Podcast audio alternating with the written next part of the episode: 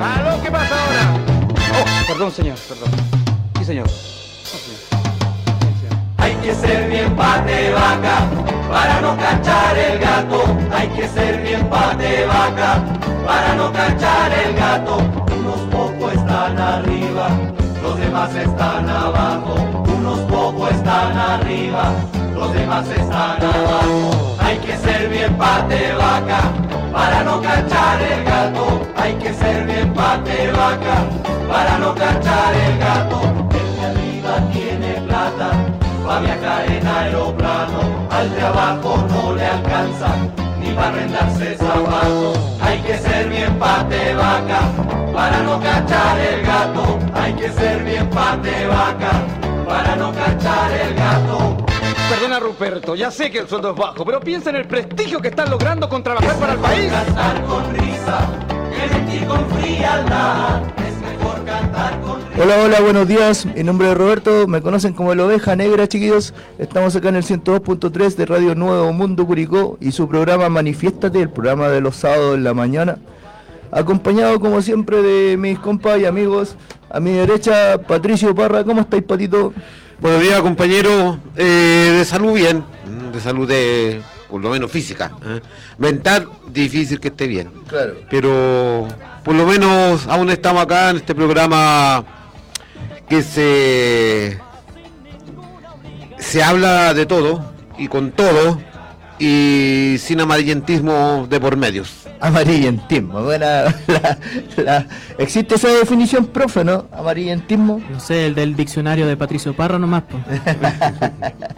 ¿Cómo estáis, Rodrigo de Ríos a mi izquierda? Acá estamos, buenos días a todos y a todas. Estamos en Radio Nuevo Mundo 102.3. Sí, la semana cargada de, muchas eh, de muchas cosas. Eh, cada, cada cual de, de, la- de las personas siente o ha dejado de sentir lo que es el 18 de octubre. eh, y de aquellas personas que la, la sienten como parte importante o como un, hito de, de la historia reciente, la han ido tomando de alguna manera con perspectivas diferentes. Eh, y más allá de, la diferen- de las diferencias en las perspectivas, eh, si hay un punto común en donde nos dice de que eh, nuestro país necesitaba ser más justo, al menos si sigue con esa convicción podemos podemos hablar, ya podemos, podemos empezar a hablar. No con aquellas personas que quizás se sumaron a la masa eh, para la selfie, para el Instagram, y que después terminaron votando rechazo, terminaron hablando tanto de patriotismo, tanto de bandera chilena, y se olvidan de, de que mm, esa- esos días de octubre del 2019, eh, ahí estaba representada realmente la patria y la demanda de justicia que necesitaba, que necesitaba entonces, que necesita hoy y que va a necesitar quizás por cuánto tiempo más nuestro país. Así que este, esta semana, el 18 de octubre, con muchas cosas que eh, conmemorar, recordar y alertar también. Exactamente. eh, bueno, para resumir un poquito la pauta, obviamente el tema principal tiene relación con el 18 de octubre, tres años, eh, perspectivas del proceso, la conmemoración local que tiene que ver también con el fallecimiento, perdón, con el asesinato de, del chinito Uribe. Eh, disculpas, a la, disculpas a la policía, causas acreditadas de abusos sexuales en el estallido, eh, defensa a Fabiola Campillay, declaraciones de Boric respecto al 18, amenazas en el sur, para- paramilitarismo de derecha, eso y algunas cosas más que vamos a mencionar cuando parta la segunda, el segundo, ay se me olvidó, Bloque. bloque, bloque, esa le- Así ese, es. ese es el término. Patito, tú tenías en tus manos una revista que hacen las cabras de, de la resistencia de Urico. Sí, eh, en primer lugar, compañero, ratificarte, no son cabras, son compañeras, son mujeres, son amigas, y compañeras de lucha también. Mm. Eh, agradecerle a ella de, de este pequeño diario que ya han, impre- han impreso. Eh, mucho parte del Partido de los Trabajadores también, que, que reconocerlos. Quería hacer mención de esto y leer algo que acá aparece. que, que se vincula directamente con la lucha que se dio hace tres años atrás. Dice así, ¿cómo ha pasado el tiempo? Y para nosotros se nos detuvo. Otro aniversario cumples hijos y aún duele no nos entristece tu ausencia. Sé que estás en un lugar donde no sufres, donde no hay injusticias, donde no hay dolor. Y aún así, no nos conformamos, te extrañamos. Así como te fuiste, llegaron a nuestras vidas muchas personas lindas que se identificaron contigo, hijo. Agradecidos infinitamente por cada gesto de apoyo hasta el día de hoy. Solo dar mil gracias por todo el cariño y aunque muchos de, de ellos no nos conocemos, sabemos que sus palabras de aliento para nosotros es verdadera. Un abrazo grande para cada uno de ellos que a pesar del tiempo aún te recuerdan. Familia Uribe Antipane.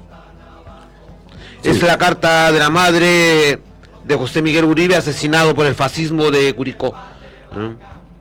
Que eh, envió para la conmemoración del asesinato vil de uno de los luchadores sociales de Curicó y de Chile. Eh, sí, bueno, yo, yo también quiero un poco sumarme a lo mismo.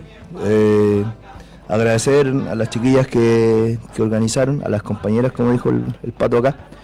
Y pucha, que, que bueno que por lo menos exista eh, alguna manifestación al respecto. Eh, como dijo el profe recién, y totalmente de acuerdo, acá se acabaron las selfies, se acabaron los posteos en Facebook, se acabaron los, pololeos de las marchas y está quedando solamente presente la gente que, vive en relación a esto, que siente como sentimos nosotros mismos, por ejemplo. Profe, tu sentir ayer, tu, tu, tu pensamiento, tu, tu mente, ¿en qué, ¿en qué se fue ayer? Ah, a ver, esta, Eh, esta eh, semana. mira, la pregunta va en relación a, a, pucha, como las cosas que han pasado en este país. Eh, voy a mencionarlo, el, el, el tema del rechazo después de lo que, del, teniendo en cuenta la- el fallecimiento de- del, del chino y, y teniendo en cuenta la lucha que, que hay en este mes. Mire, que si me preguntas de esta semana, eh, lamentablemente yo tengo eh, una conmemoración personal que hacer justamente esta semana, el Chuta. falle- fallecimiento de mis padres, mis dos padres. ¿Mm? Eh, también un 21 de octubre, un 21 de octubre eh, murió mi mamá, el 19 murió mi papá y 29 de oc- 21 de octubre perdón, fue el asesinato de José Miguel Uribe. Eh, lo he comentado cada año yo, bueno, parte de, de las cosas que, que pasaron ese, lo tengo acá, un escrito que no lo he completado después de mucho tiempo. A mí me tocó en Valdivia, en un momento personal bien, bien difícil, eh, cuando sucedió lo de, mm, lo de José Miguel en Curicó y algo que voy a reiterar en cada ocasión, eh, lo único que sentía que podía aportar era de que el tema no se perdiera en la noche, no se perdiera en la impunidad y de alguna manera a través de, de redes sociales, eh, mantener arriba el, el tema, mantener en la, en la, en, en la actualidad. Porque eh, una de las radios de acá de la zona eh, eh, cambió más de tres veces la versión de la, de la información eh, cuando fue el asesinato de José Miguel Uribe. ¿ok? Y más allá de que la justicia haya determinado de que un civil fascista con un historial de, de sedición, de también de, mm, de vinculación con movimientos de ultraderecha, como el caso de Patria Libertad, lo fue en salida Calvo, eh, haya terminado siendo sindicado como culpable todo el contexto del 19 de octubre en Curicó eh, y todas las comillas coincidencias eh, también daban cuenta de la, de la voluntad asesina de policía y de ejército. Entonces, claro, vuelve el, tema personal, el tema familiar. Y también esta triste coincidencia del día del asesinato de José Miguel Uribe, pues, que estando en la distancia, lo único que sentía que podía aportar y no podía hacer más desde allá es que dentro del alcance que uno que se puede tener en, en alguna red social, que esta cuestión siga, siga presente. Eh, sobre todo entendiendo y conociendo cómo es la- historia del latifundio Curicó, que estamos viendo cómo trata de volver a eh, caminar campante por las calles de la ciudad, defendiendo criminales, defendiendo asesinos, defendiendo ladrones, como el caso de, de la policía, defendiendo violadores de derechos humanos, como el caso de Patricio Maturana, eh, defendiendo una institucionalidad eh, podrida, como la reunión que hicieron ayer, eh, perdón, ayer, la semana pasada, el domingo 16, convocados por la concejal Ivette Cheire, afuera de la comisaría de Curicó, afuera de la primera comisaría, donde en esa runfla, parte de la, de la concejal que... eh, ¿Qué pasa con la presidencia de la policía en cuestiones políticas? Porque eso fue un acto político. Y dentro de ese lote estaban eh, algunos de los personajes más funestos de la ciudad, entre ellos Sergio Pérez Jara, un- también de los responsables de, de la sedición, eh, representando al gremio de camioneros de ayer y la del pasado reciente, y la de hoy también. Entonces, eh, son muchas cosas que vuelven en estos días. eh, de alguna manera tampoco mi salud me ayudó a, poder estar atento a todo o, prestarle mucha eh, mucho tiempo y mucha atención y de alguna manera también eh, decidí mantener un poquito eh, a cuidado de, de mi salud esta semana. Así que eh, son muchísimas cosas que, que se hacen presentes en estos días para, la, para quienes sienten la memoria y que esa memoria tenga que ver con la conciencia y no con los recuerdos de las fotos que te aparecen en Facebook, en Instagram o en la red social donde en, alguna, en algún momento eh, se marchó con 5.000, 10.000, 20.000 personas por la carretera de, de Curicó. Mm, Pato, eh, estuvimos ayer compartiendo un resto de tarde, eh, pero quiero saber tu, qué dice tu interior en relación a lo de ayer y en relación a, la- a todo lo de esta semana. Mira, en todo caso, una pequeña reflexión. mm, Una pequeña reflexión. Como se dice, los hechos históricos a veces a las personas los unen. ¿m? En el tiempo, la distancia. Eh, nos va uniendo. Eh, increíblemente, compañero Rodrigo, ¿m? un día 22 también falleció mi madre.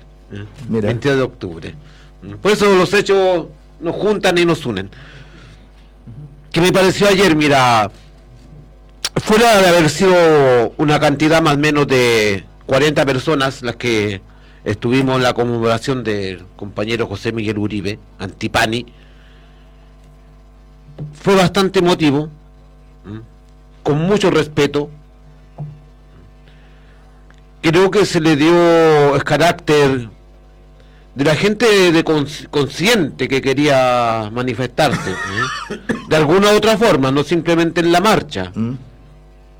Porque antes que llegase la marcha, el mismo compañero Rodrigo fue a dejar su ofrenda florar, Mm, sí, bueno. Claro. ¿eh? y hubieron otros compañeros y compañeras que fueron antes a, a amarrar globitos, hubo una presencia, podríamos decir casi toda la tarde ahí. Bueno, nosotros nos quedamos hasta el último, pero con mucho respeto, mucha solemnidad, Ok. Como debe ser en este caso una romería, una romería que nos recuerda el dolor de lo que se siente cuando uno lucha y lo que puede llegar a ser el fascismo y que está haciendo el fascismo. Nos recuerda lo que el fascismo es capaz de hacer. No simplemente hablar ni dar demostraciones ahí en carabineros, sino que también matar.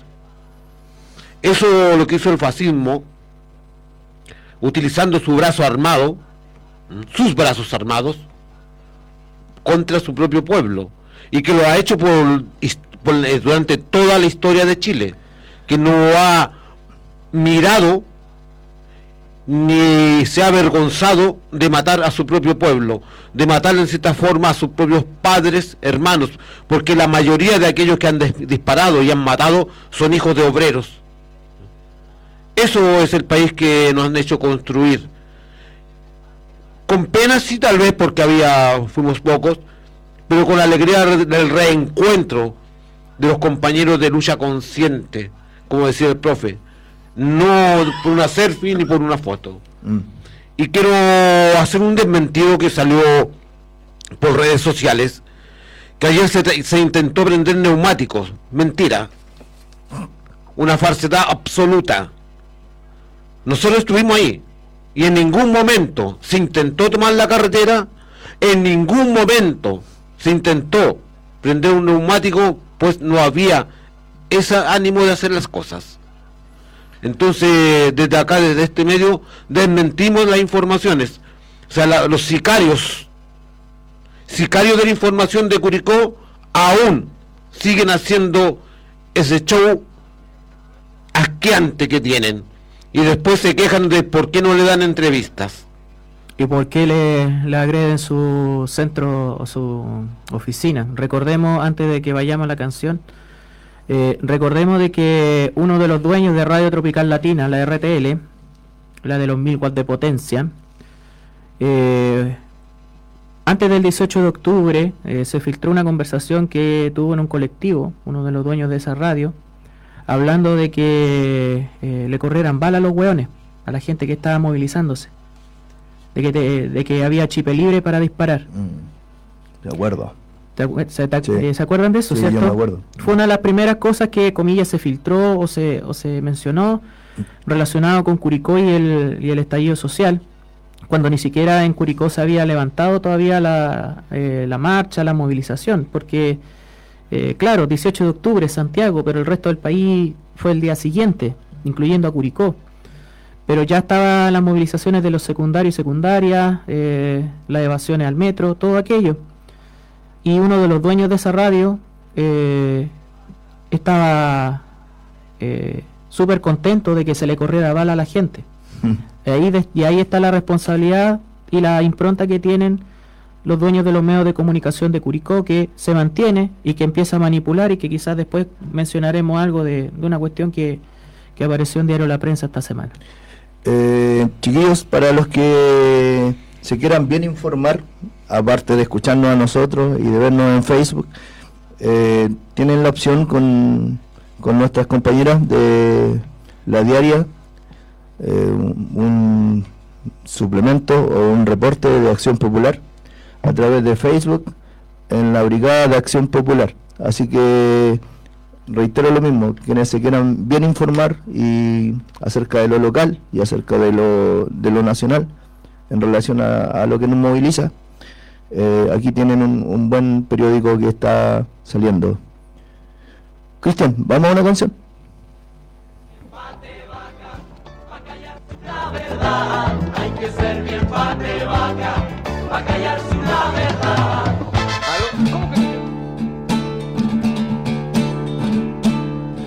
Canto desde el negro más oscuro de la humanidad. Canto con la fuerza de los pueblos y su identidad.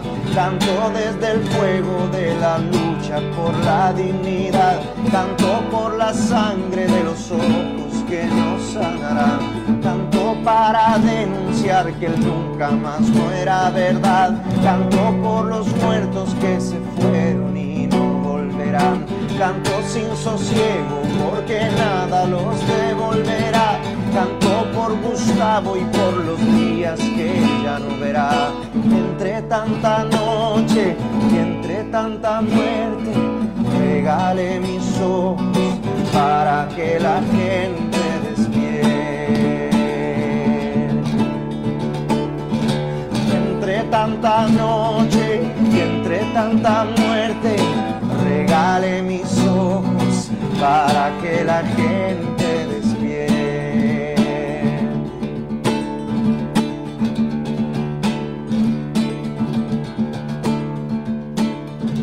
Canto como un río de esperanza por lo que vendrá, canto porque el miedo que tenemos pasará. Canto y luego exijo que ya no haya más impunidad. Canto para que el canto sea un arma de la libertad. Canto con los niños que son libres de toda maldad. Canto por los viejos que merecen otra realidad.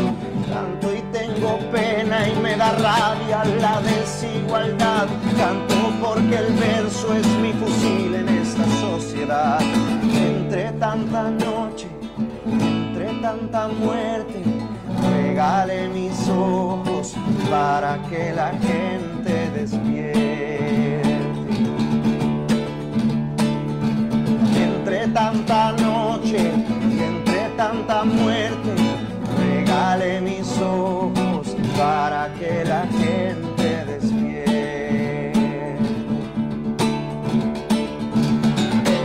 tanta noche entre tanta muerte, regale mis ojos para que la gente despierte. Entre tanta noche y entre tanta muerte, regale mis ojos para que la gente despierte.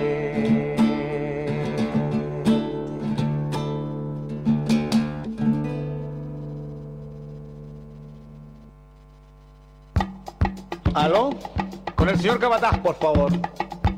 Hombre, ¿qué pasa que no escucho esas máquinas trabajando? Un tema elegido en relación a lo que se conmemora. Eh, Nano Stern con Regalé mis ojos. Eh, tenemos la visita de, de una compañera acá que Rodrigo la va a presentar. Sí, bueno, está acá Ángeles Quiñileo, compañera, buenos días, bienvenida.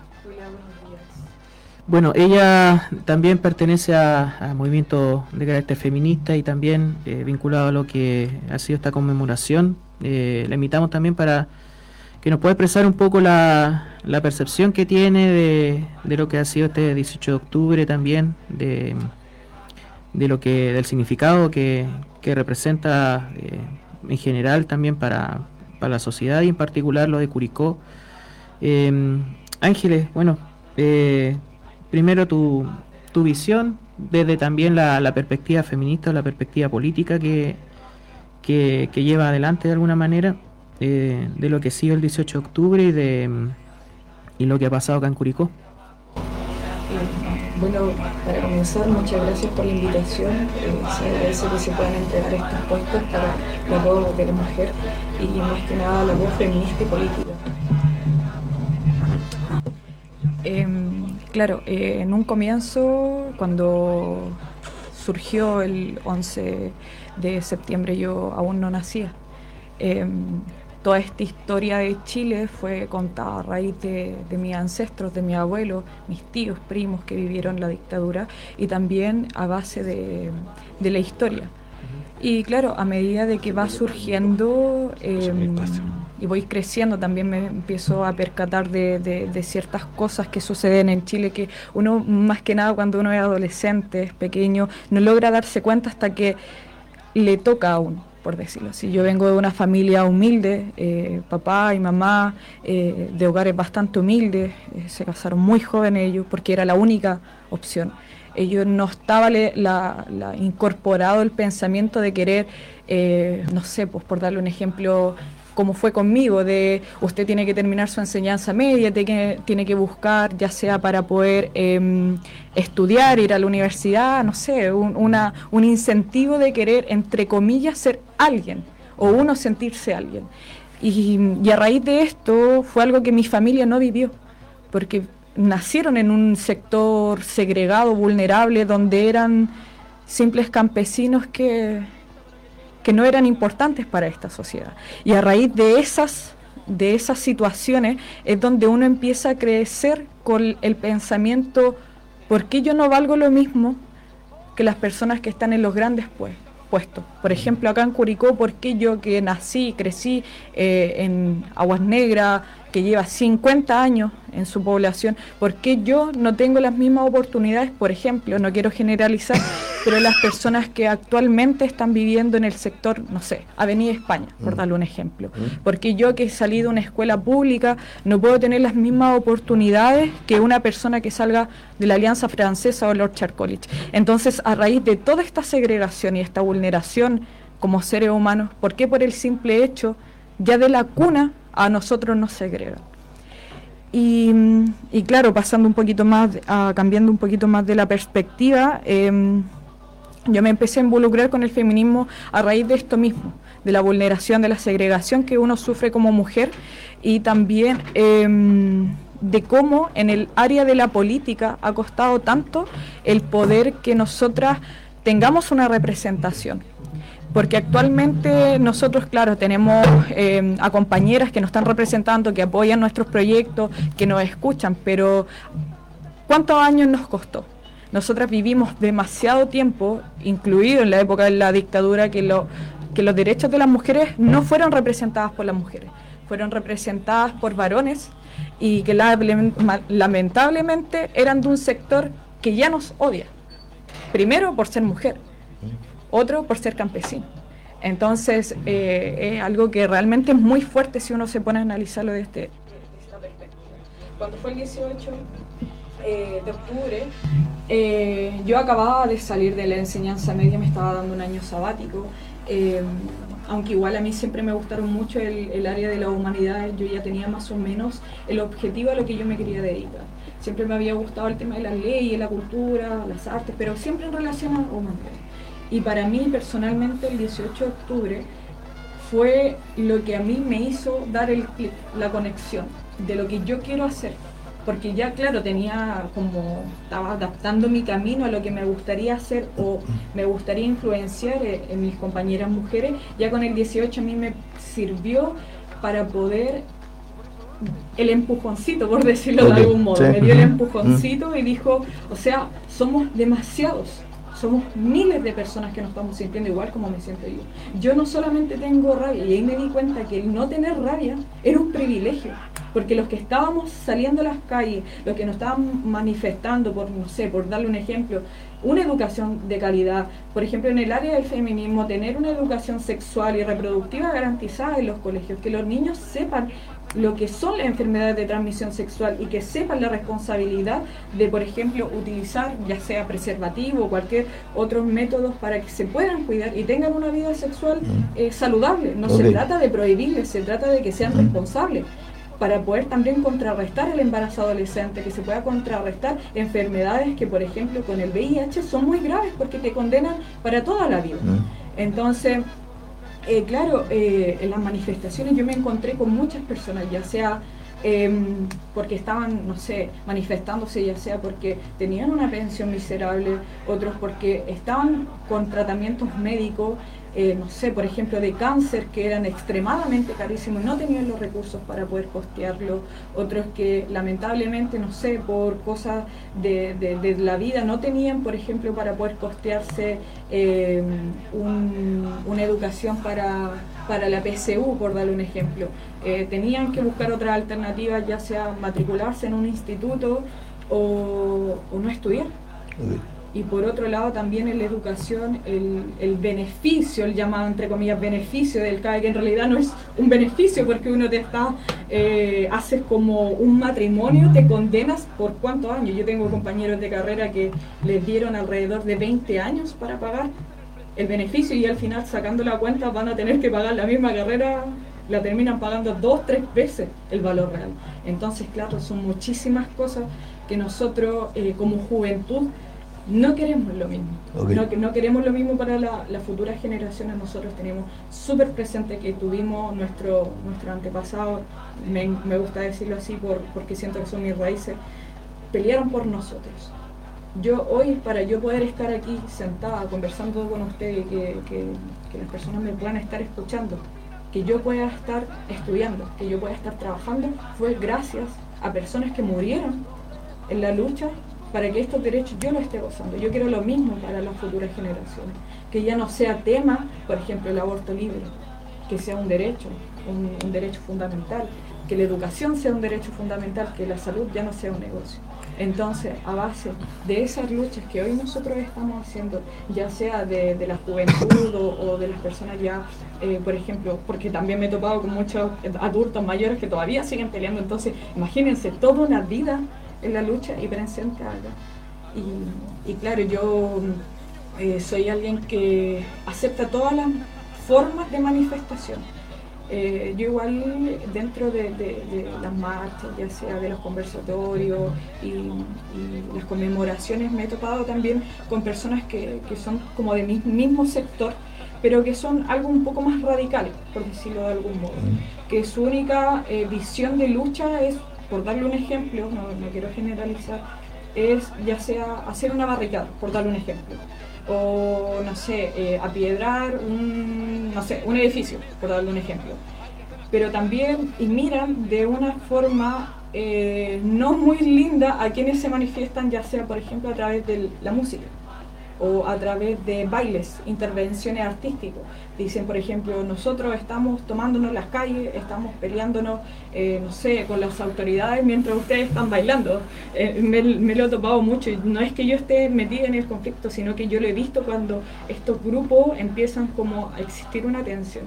Entonces a mí siempre me gusta eh, poder interceder y decir, o sea, compañeros, ya lo suficientemente estamos divididos como sociedad para que nosotros en nuestra lucha y en esta eh, camino de intentar construir una sociedad y un país mejor, también nosotros no, no, empecemos a atacar porque el otro probablemente no piensa de la misma manera que yo. Entonces, mm, claro, a mí me gusta mucho y pienso que ya sea quienes están en un espacio, no sé, cantando canciones, eh, recitando poesía, haciendo una intervención eh, artística, un performance o cualquier, es válida su forma de lucha. Mm. Sí, bueno, eh, dame un segundo, Rodrigo. Bueno. Estamos acá en el 102.3 Radio Nuevo Mundo, Curicó, y también estamos en el fanpage de Nuevo Mundo para que la gente que conoce a Ángeles o que quiera comentar acerca de lo que estamos conversando, eh, tiene toda la opción y todo el derecho a hacerlo también, así hacemos más interactivo esto. Rodrigo. Bueno, eh, bueno, concordando con Ángeles, sobre todo de de que también incluso la, la propia política resulta ser despreciada o, la, o las acciones de, de, carácter cívico o de educación cívica, pero bueno, eh, allá cada quien consumirá, o, bueno, eh, no quiero hacerme más úlcera, ya me he hecho demasiado esta semana.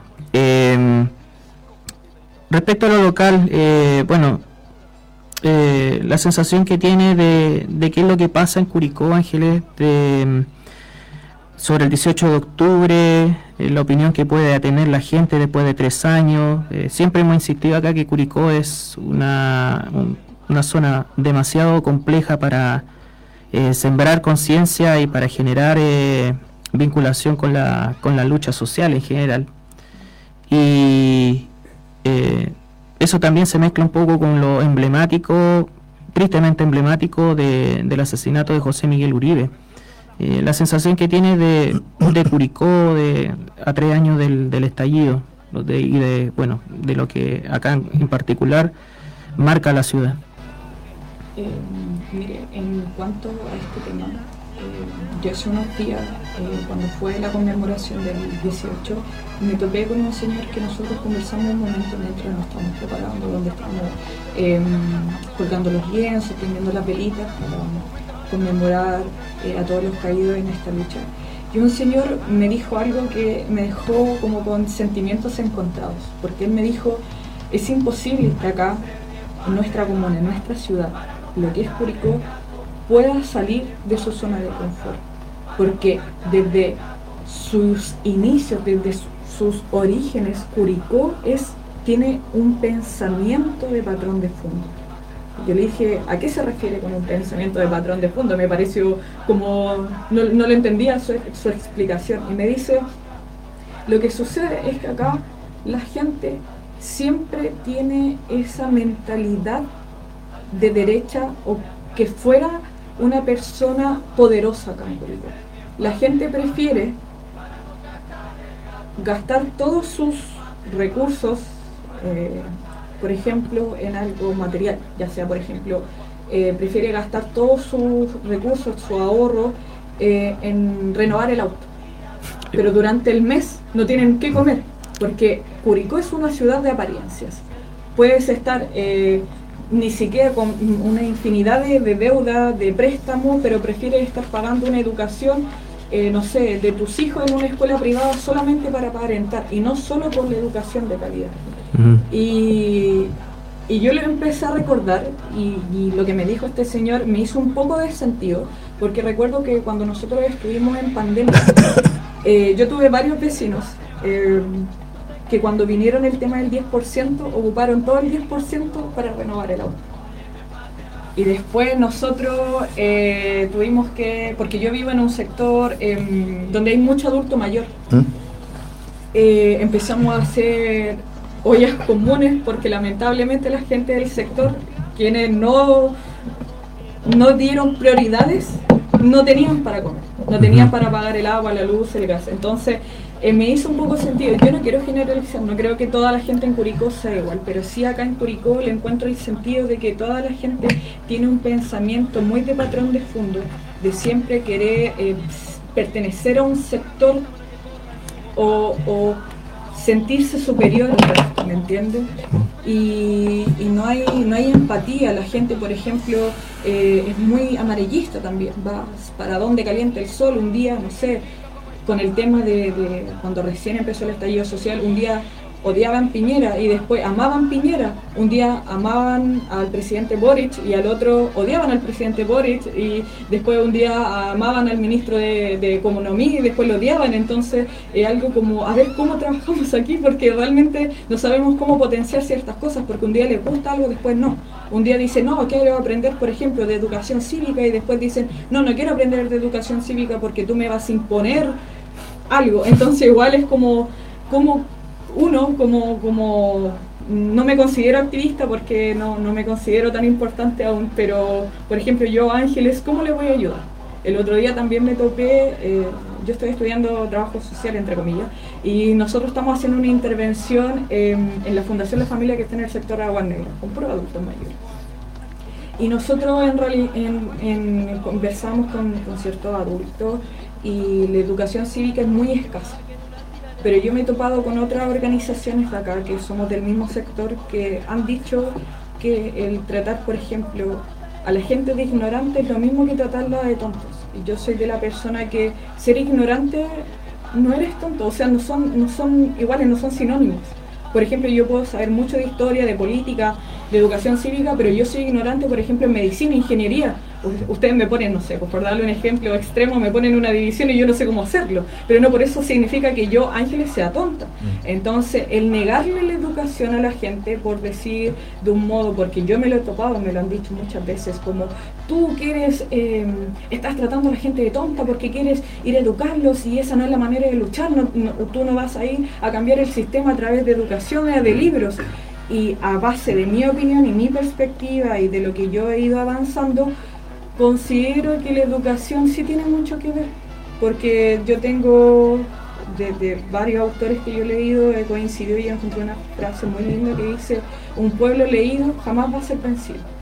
Y si las personas tuvieran educación cívica, si las personas conocieran su historia, si las personas supieran, por ejemplo, cuando le están mintiendo, la gente tuviera esa, esa herramienta del conocimiento, que es un arma muy poderosa, la gente no hubiera creído cuando en la campaña del rechazo le dijeron que le iban a quitar la casa. Hay una frase de callejero que dice educar es combatir. Ah, comillas. eh, Pato. Mira, con relación a, a esta conmemoración del 18 de octubre, no soy una persona que intenta romantizar el 18 yo creo que hay que sacar una conclusión del 18 de octubre. Y una conclusión tiene que ser desgarradora. Ver también en qué fallamos. ¿Mm? Hubo un pequeño lapso que estuvimos muy unidos. Y como siempre he reiterado con los compas, ¿Mm? el neoliberalismo hizo muy bien su trabajo y nos puso banderas. Cada agrupación empezó a identificarse con banderas diferentes y empezaron a dividirnos a destruirnos. Hay algunas cosas que tú dices que, que estoy totalmente de acuerdo contigo, cuando dices que usted, que todo lo que hoy día esta juventud está gozando, es por la lucha y los muertos de antaños, ancestrales, de décadas atrás. Y el asombrar también que hay gente de edad que aún seguimos en las calles. Me considero uno de esos viejos, que aún estoy en la calle. Y yo creo que, como le digo a mis compas, que nos juntamos, digo, van a pasar, voy a tener 100 años y con bastón todavía voy a estar ahí. A pesar de mi dolor, se puede tomar risorio.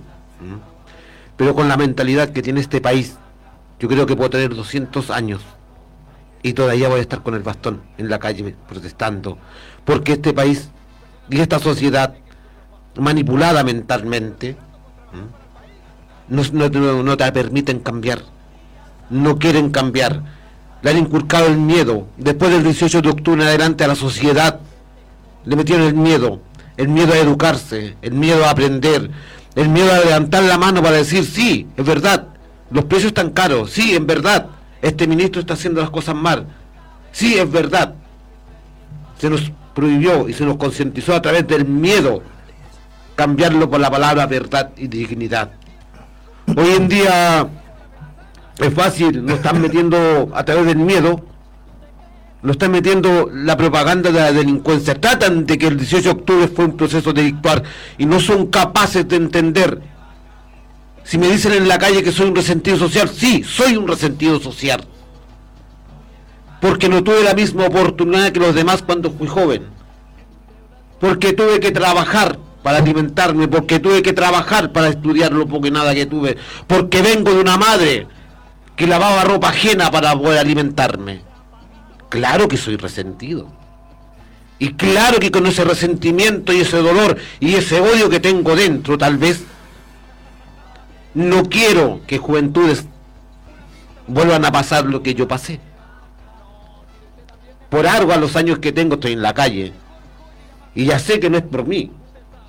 Y como siempre he dicho a mis compañeros, dicen, oye, ese compa que se puede enfermar con la pandemia. Le dije, no, si a mí, mi vida la detiene una bala no la detiene una enfermedad. Estoy de acuerdo contigo en eso, compañía, y educar. Tal vez no es llevar el conocimiento, tal vez también es bueno ir a aprender a las poblaciones. Yo tengo raíz campesina y me crié en la población de Aroma orgullosamente. Soy orgulloso de mi raíz campesina, orgulloso de haber estudiado en la, escuela Japón. ¿Mm? Y eso no me lo saca nadie. No por eso soy menos que otra persona. No por eso he dejado de educarme. Tuve la oportunidad y gracias a aquella mujer que me guió en el camino de la lucha social, que fue mi madre, y después de eso ingresé, y gracias a eso ingresé al Partido Comunista y fui capaz de educarme más aún, y ver el dolor de la gente, y ser capaz de seguir entregando. Eso es lo que pasó con mucha gente el 18 de octubre.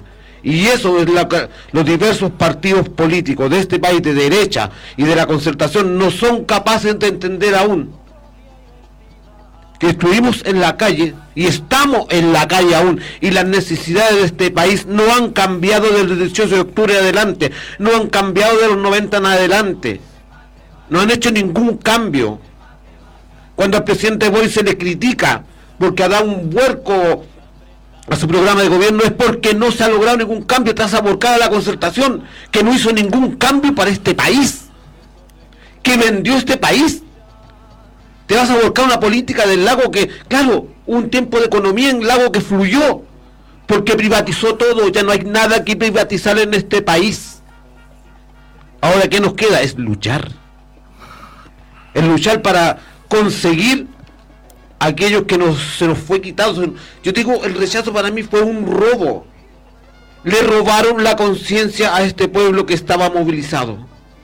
¿Y cómo se lo robaron? Metiéndoles mentiras, metiéndoles miedos.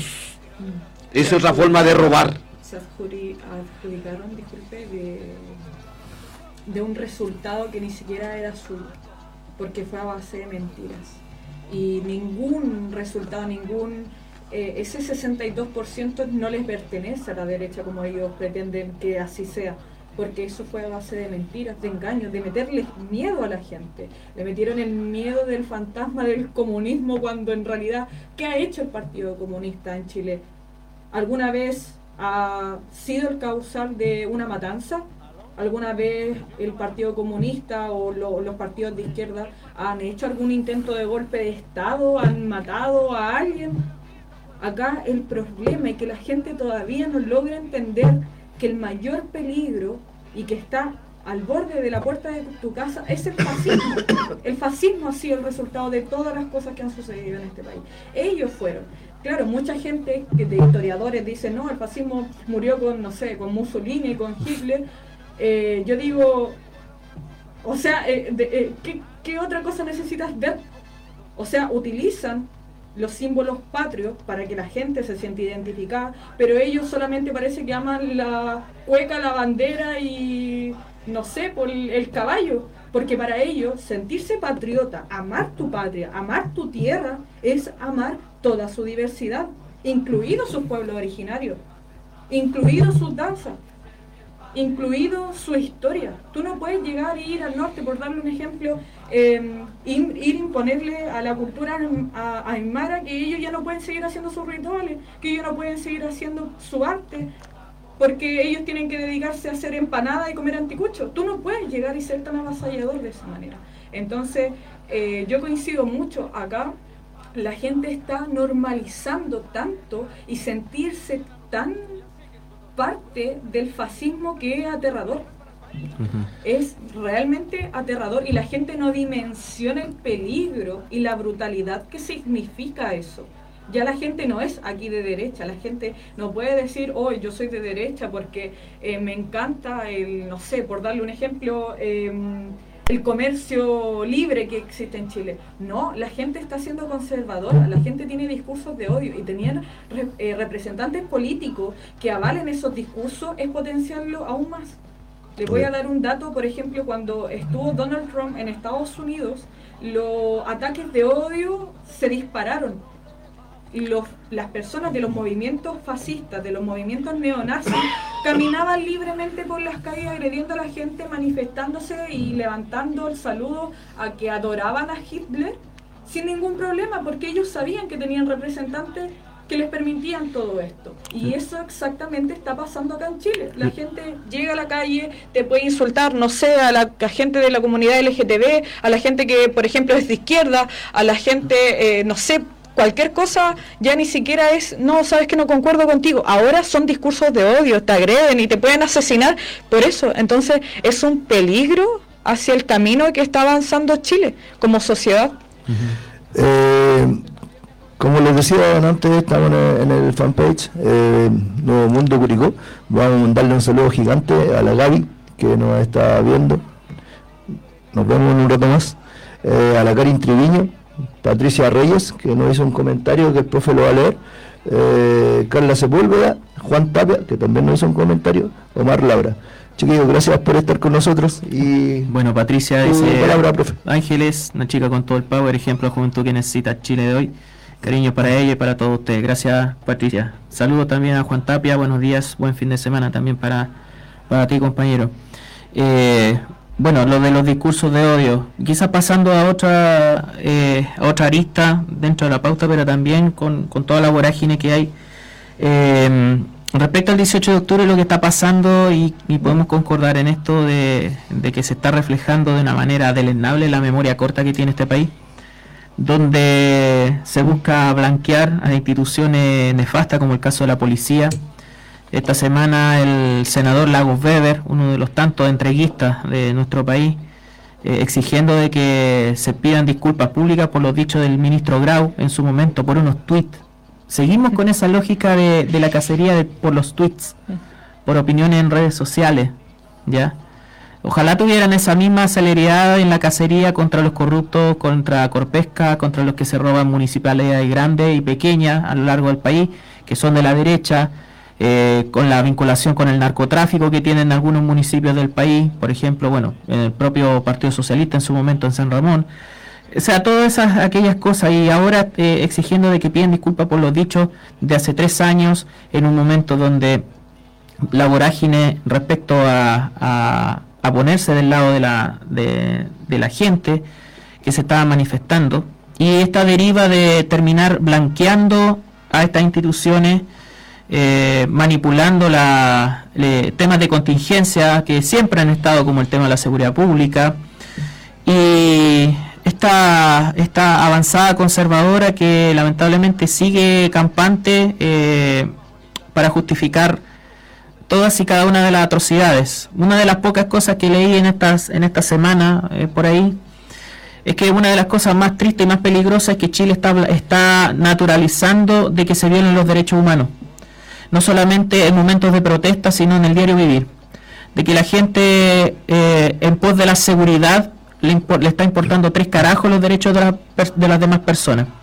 Y como decíamos la semana pasada, la única forma de justicia que está empezando a ver es la bala.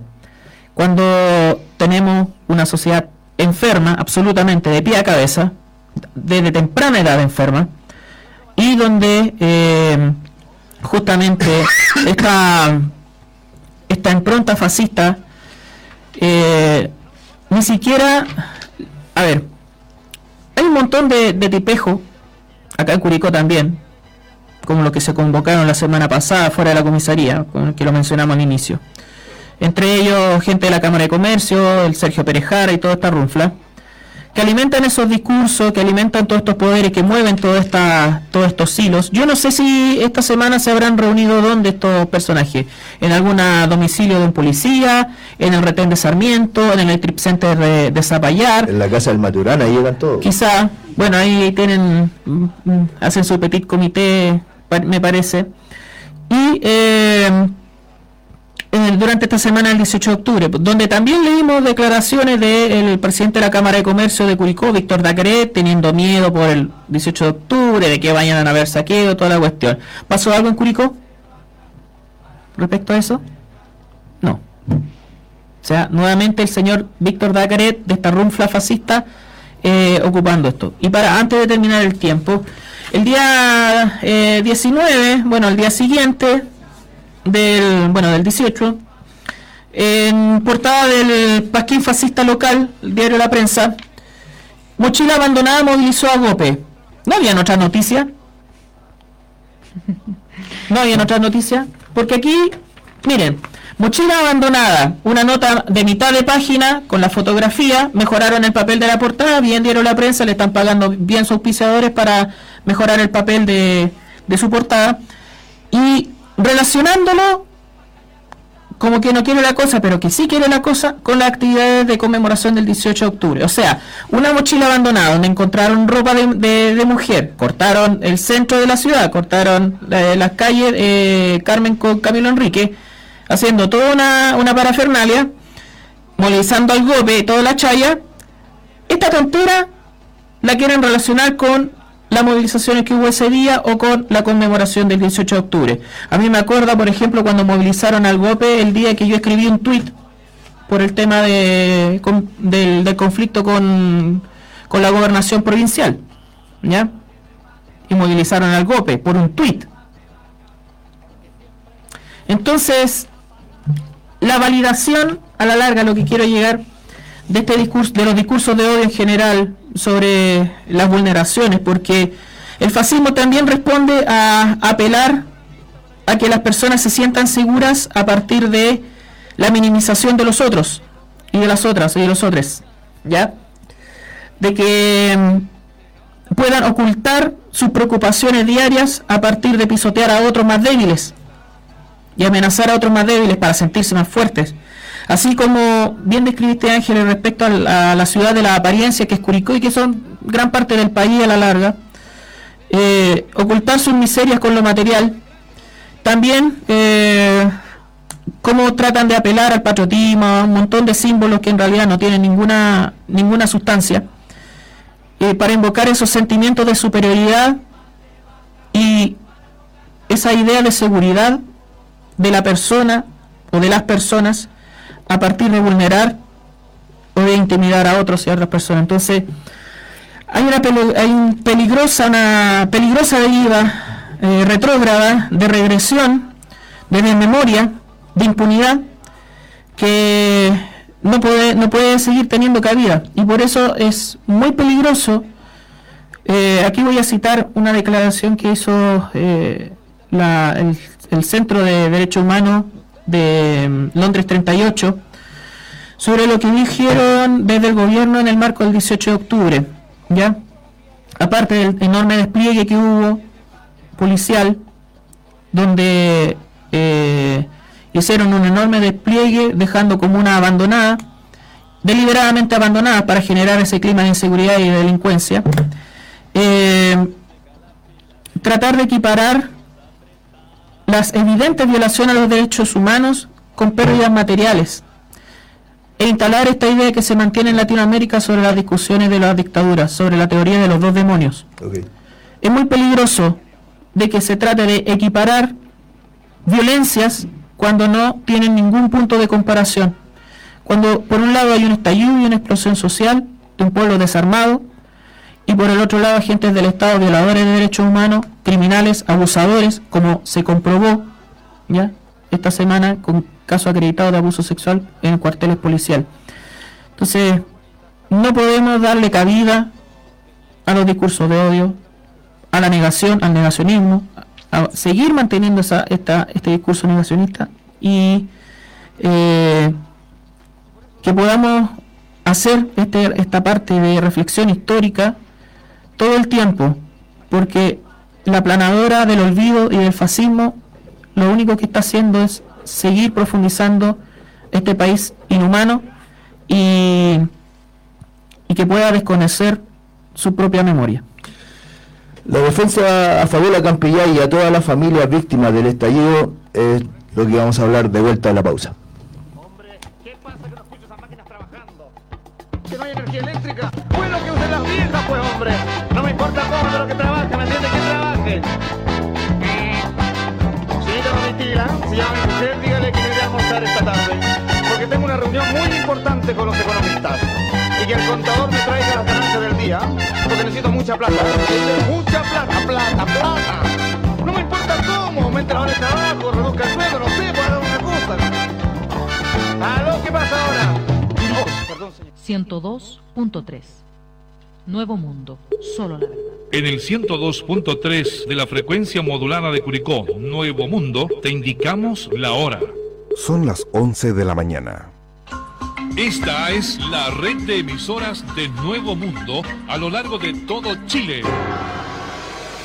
Iquique, Tocopilla, Antofagasta, Diego de Almagro, Copiapó, Vallenar, Ovalle, Los Molles, San Antonio, Santiago, Buin, Lo Espejo, Graneros, Las Cabras, Rengo, en San Fernando, Antivero y Camelia, Curicó, Constitución, Lota, Arauco, Los Álamos, Victoria, Temuco, Lanco, Valdivia, Frutillar, Río Negro, Puerto Montt, Ancud, Castro y Punta Arenas. Esta es la red de emisoras Nuevo Mundo. Solo la verdad.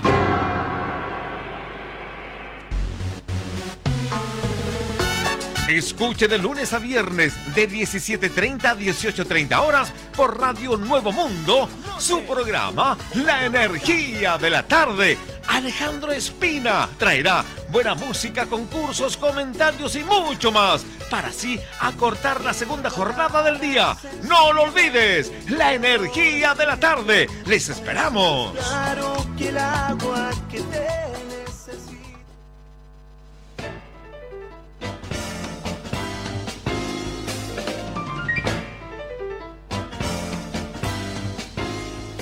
Hora crítica con Vladimir Pulgar y Patricio Lártiga. El comentario del acontecer local y nacional. De lunes a viernes, desde el mediodía. Hora crítica, un programa de Radio Nuevo Mundo. Le esperamos.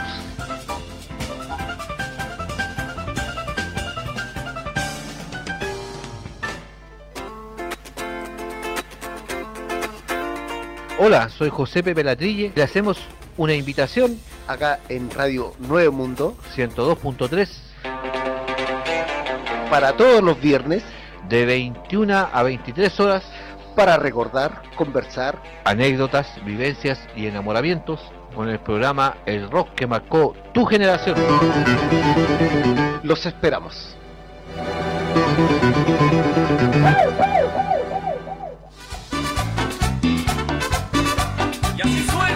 Hola, soy Manuel. Y yo, Ricardo Fariña. Los invitamos para este y todos los domingos de 8 a 10 de la mañana en tu programa Revolviendo el Gallinero.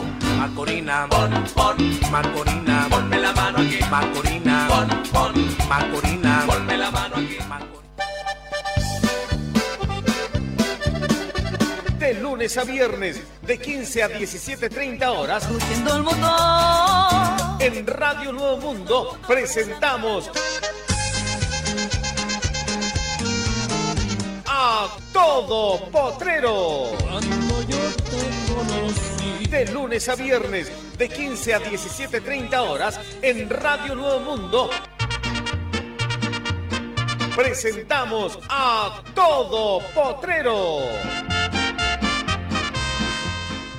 Hola, les habla Abel Delgado Galve para invitarlos que sintonicen el 102.3 del Dial FM de lunes a viernes de 14 a 15 horas para conocer toda la información deportiva y los últimos 30 minutos con Curicó Unido siempre. Los espero en Todo Deporte, Radio Nuevo Mundo.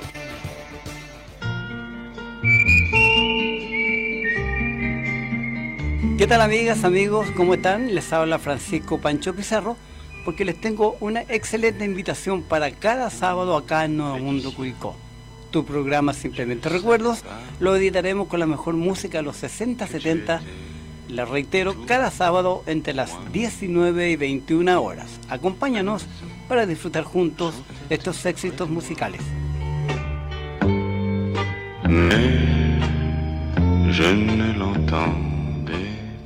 Somos informativa y musical. Informativa y musical.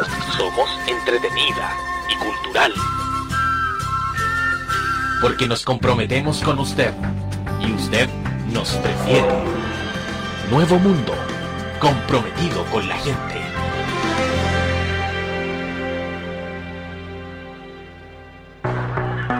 Este es un mensaje dedicado a todos los que hicieron el 25 de octubre un día histórico.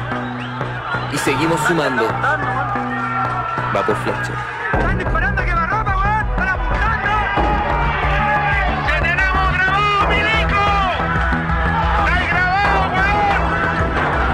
Se burlaron en la cara de los pobres.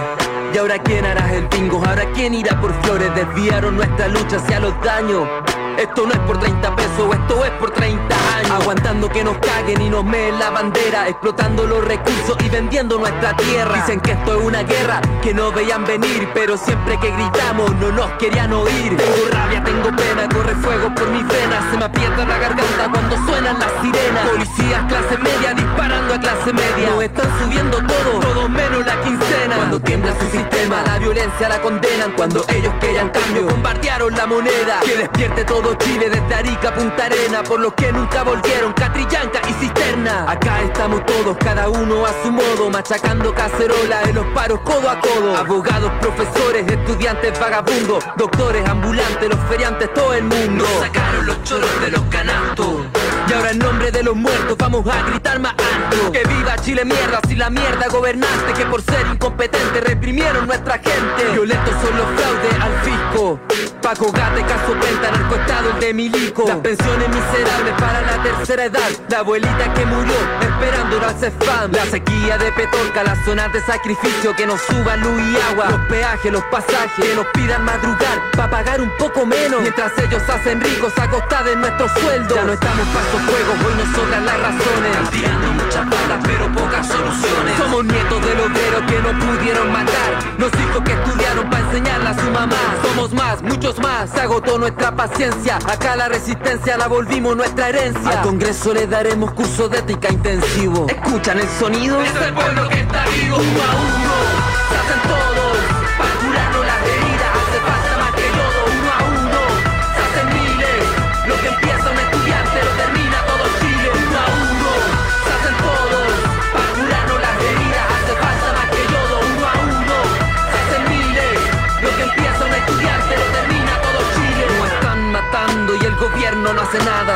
Nada. Y la prensa amarillista solo fija la mirada. En barricadas y saqueos para dividirnos, pero somos tantos los cansados que hasta el cuico sube el dedo. Puedo ver en su mirada como sudan hielo. Porque de tanto quitar, nos quitaron hasta el miedo. Y así subestimaron el poder.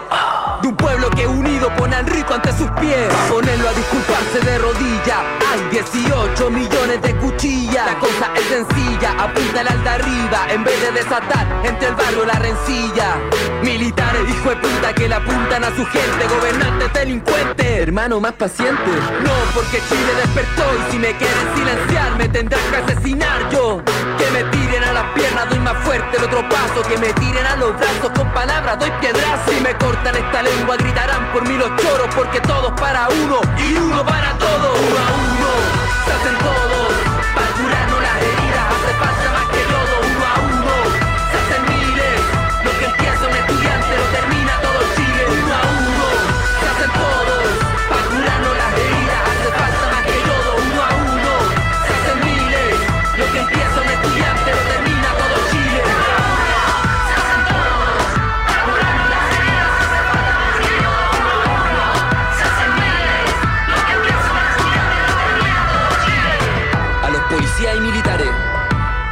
sonrían porque lo estamos grabando.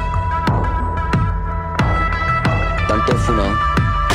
A Piñera y a todos los políticos que se colgaron de este movimiento, que renuncien, porque si seguimos marchando es para que renuncien. Atentamente, los chilenos. ¿Aló? Con el señor Capataz, por favor. Hombre, ¿qué pasa que no escucho esa máquina? Estamos de vuelta en el 102.3 Radio Nuevo Mundo Curicó y en el fanpage Nuevo Mundo, programa Manifiéstate. Eh, acabamos de escuchar Los Fletcher, una banda de Santiago que hacen una especie de rapcore que se llama la canción Atento a los chilenos, eh, homenaje a, los a esos días maravillosos que vivimos hace un tiempo atrás. Dale, Rodrigo.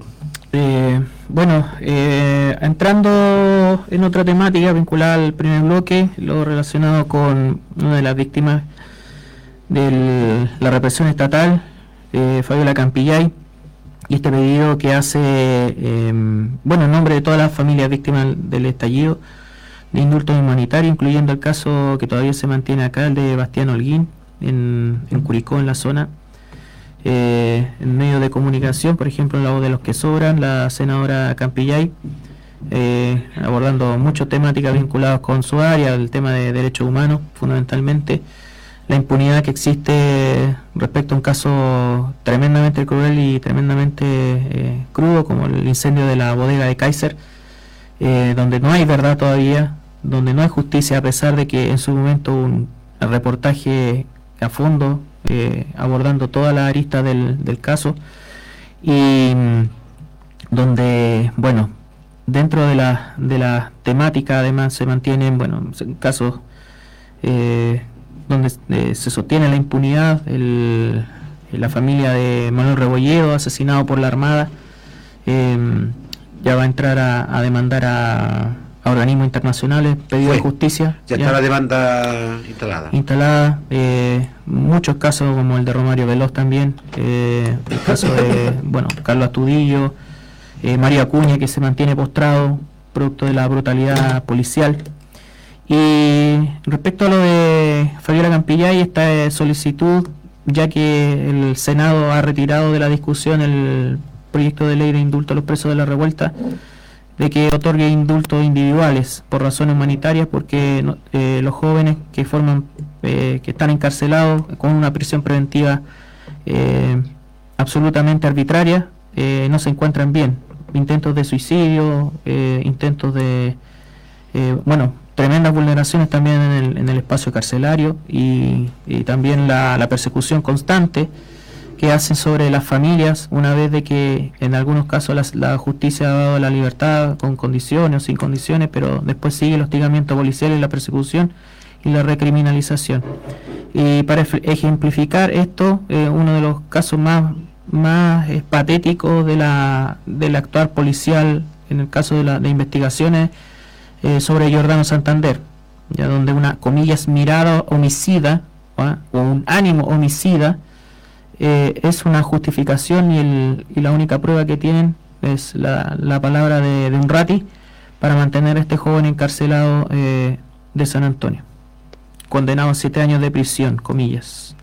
Es como eh, ese tipo de, de, de, declaración de culpable, digamos, de culpabilidad, eh, no sé, me parece de esos juicios del oeste, bueno, así como mm.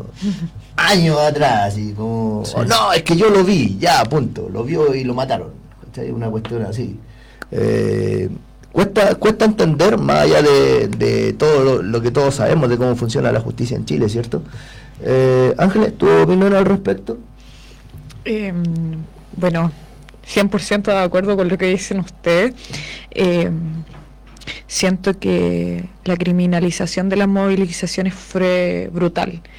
Eh, intentan, la, prensa en sí, intentan criminalizar de una manera tan nefasta los movimientos sociales que recapitulando lo que, que decía Rodrigo anteriormente sobre el, la página de, de, la prensa acá en Curicó es increíble que hayan ocupado casi toda la hoja hablando sobre la supuesta mochila que, que dieron a entender que como que no quiere la cosa que prácticamente hay una bomba no sé ¿Mm? ya bajito pusieron una foto de la conmemoración del 8 de octubre. Sin ninguna declaración sí. a participantes, sin recoger ningún testimonio, como lo suelen hacer la prensa de derecha. Exacto. Entonces fue, yo veo esa hoja y, y se dan se dan cuenta cómo, cómo manipulan a la gente prensa, y, prensa y, de derecha, y, y, sabe que eh, quiero citar eh, una frase que dijo eh, Albert Einstein en relación a lo que nosotros estamos hablando sobre la, la prensa nefasta y cómo la um, derecha en sí se ha eh, apoderado del de, de pensamiento de las personas. Porque um, un dato curioso, Albert Einstein era del Partido Socialista. Eh, fue una persona, claro, que aportó mucho, más allá de la ciencia, también aportó mucho en el ámbito social. Y en uno de sus escritos dijo lo siguiente, por otra parte, bajo las condiciones existentes, los capitalistas privados inevitablemente controlan o directamente e indirectamente las fuentes principales de información, ya sea la prensa, la radio, la educación. Es así extremadamente difícil y de hecho en la mayoría de los casos absolutamente imposible para el ciudadano individual obtener conclusiones objetivas y hacer un uso inteligente de sus derechos políticos. ¿Qué frase se mandó? ¿Qué frase? Porque eso actualmente está pasando en Chile, con todos los medios. Lamentablemente acá en Chile eh, las otras radios vecinas hicieron una campaña brutal que la gente uno se topaba a conversar, intentaba debatir, dialogar, intentar con, tener conversaciones constructivas, decían, no, es que si yo tengo tres casas me van a quitar una. ¿Y dónde lo escuchó? En la radio tanto. Y nadie se hace cargo de eso. Y nadie se hizo cargo de eso.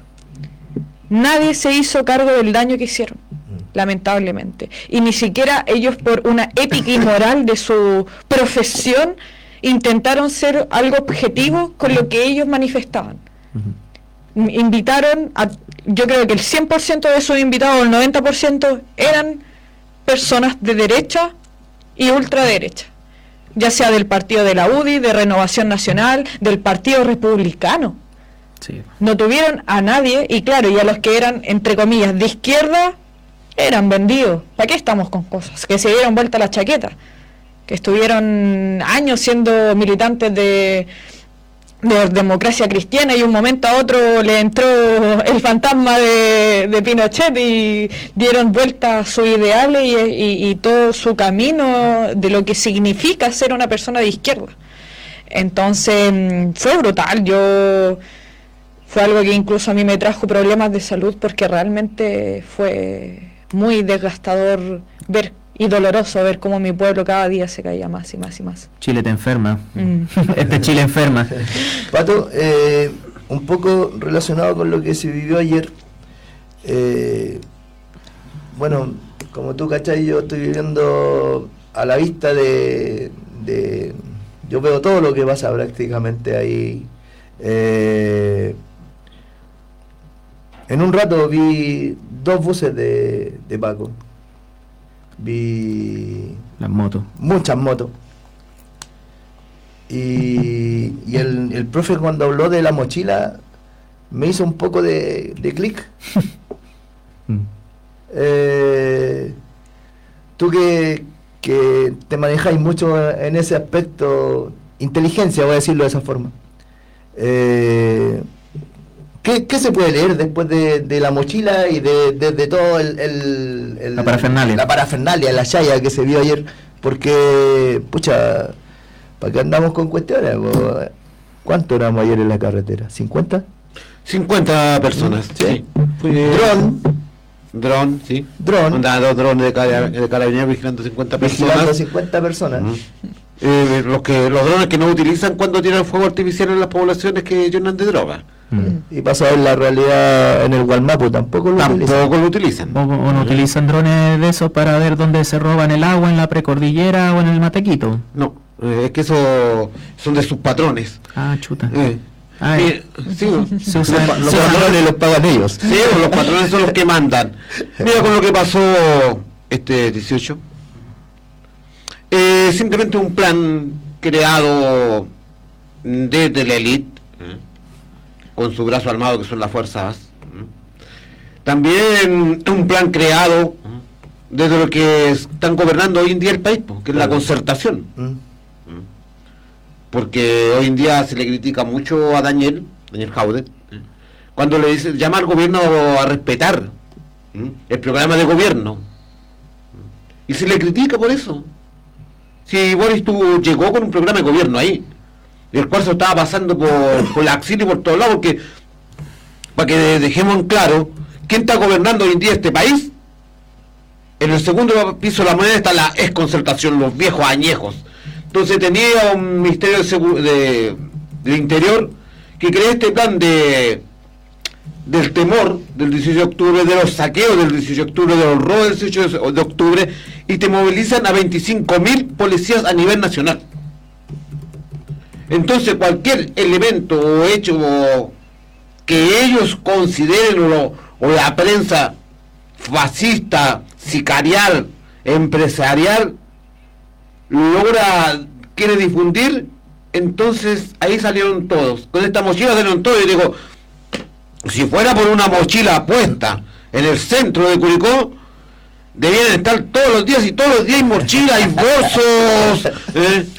hay bolsos que se quedan, mochilas que se quedan, gente que duerme en las calles, ¿eh? gente pidiendo en las calles que deja sus bolsos en las calles.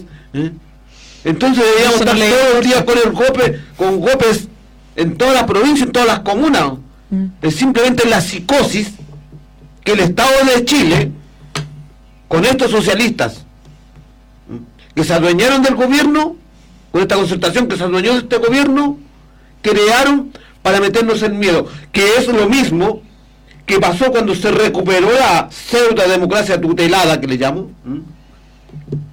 que nos metieron el miedo de lo que no manifestarnos porque poníamos en peligro esta supuesta democracia. Hoy en día se ponía en peligro este supuesto bienestar de este país. Y sobre todo en un experimento social como es Curicó, ¿eh? del neoliberalismo, porque eso es Curicó, un experimento social del neoliberalismo. Lo que pasa en Curicó es lo que se replica a nivel nacional. ¿eh? Para que los más jóvenes y para que lo- la gente que escucha, es eso, Curicó es eso. Es el experimento nacional como es Chile, el experimento nacional de la América Morena. Es exactamente igual. El ciudadano curicano tiene casi ya pegado en la piel su pensamiento neoliberal.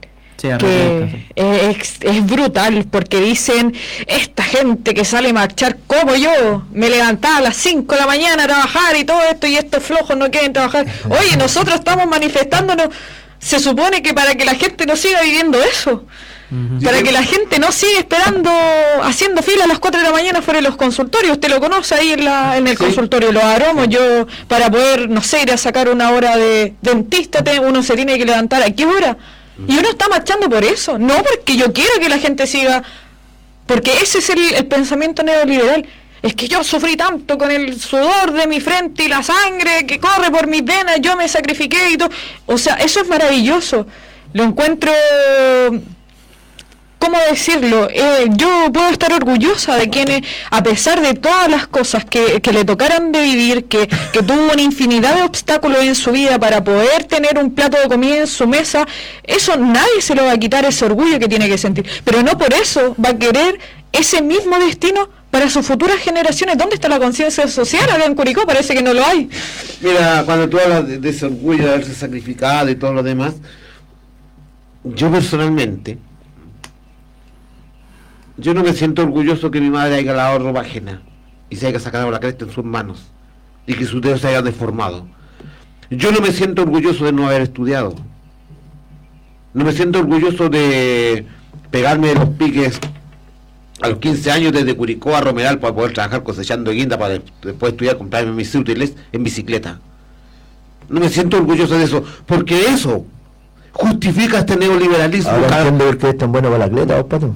Este neoli- neoliberalismo horripilante que nos come y que nos hace creer En la romantización del sacrificio. que es Exacto, sacrificio. exacto, sí.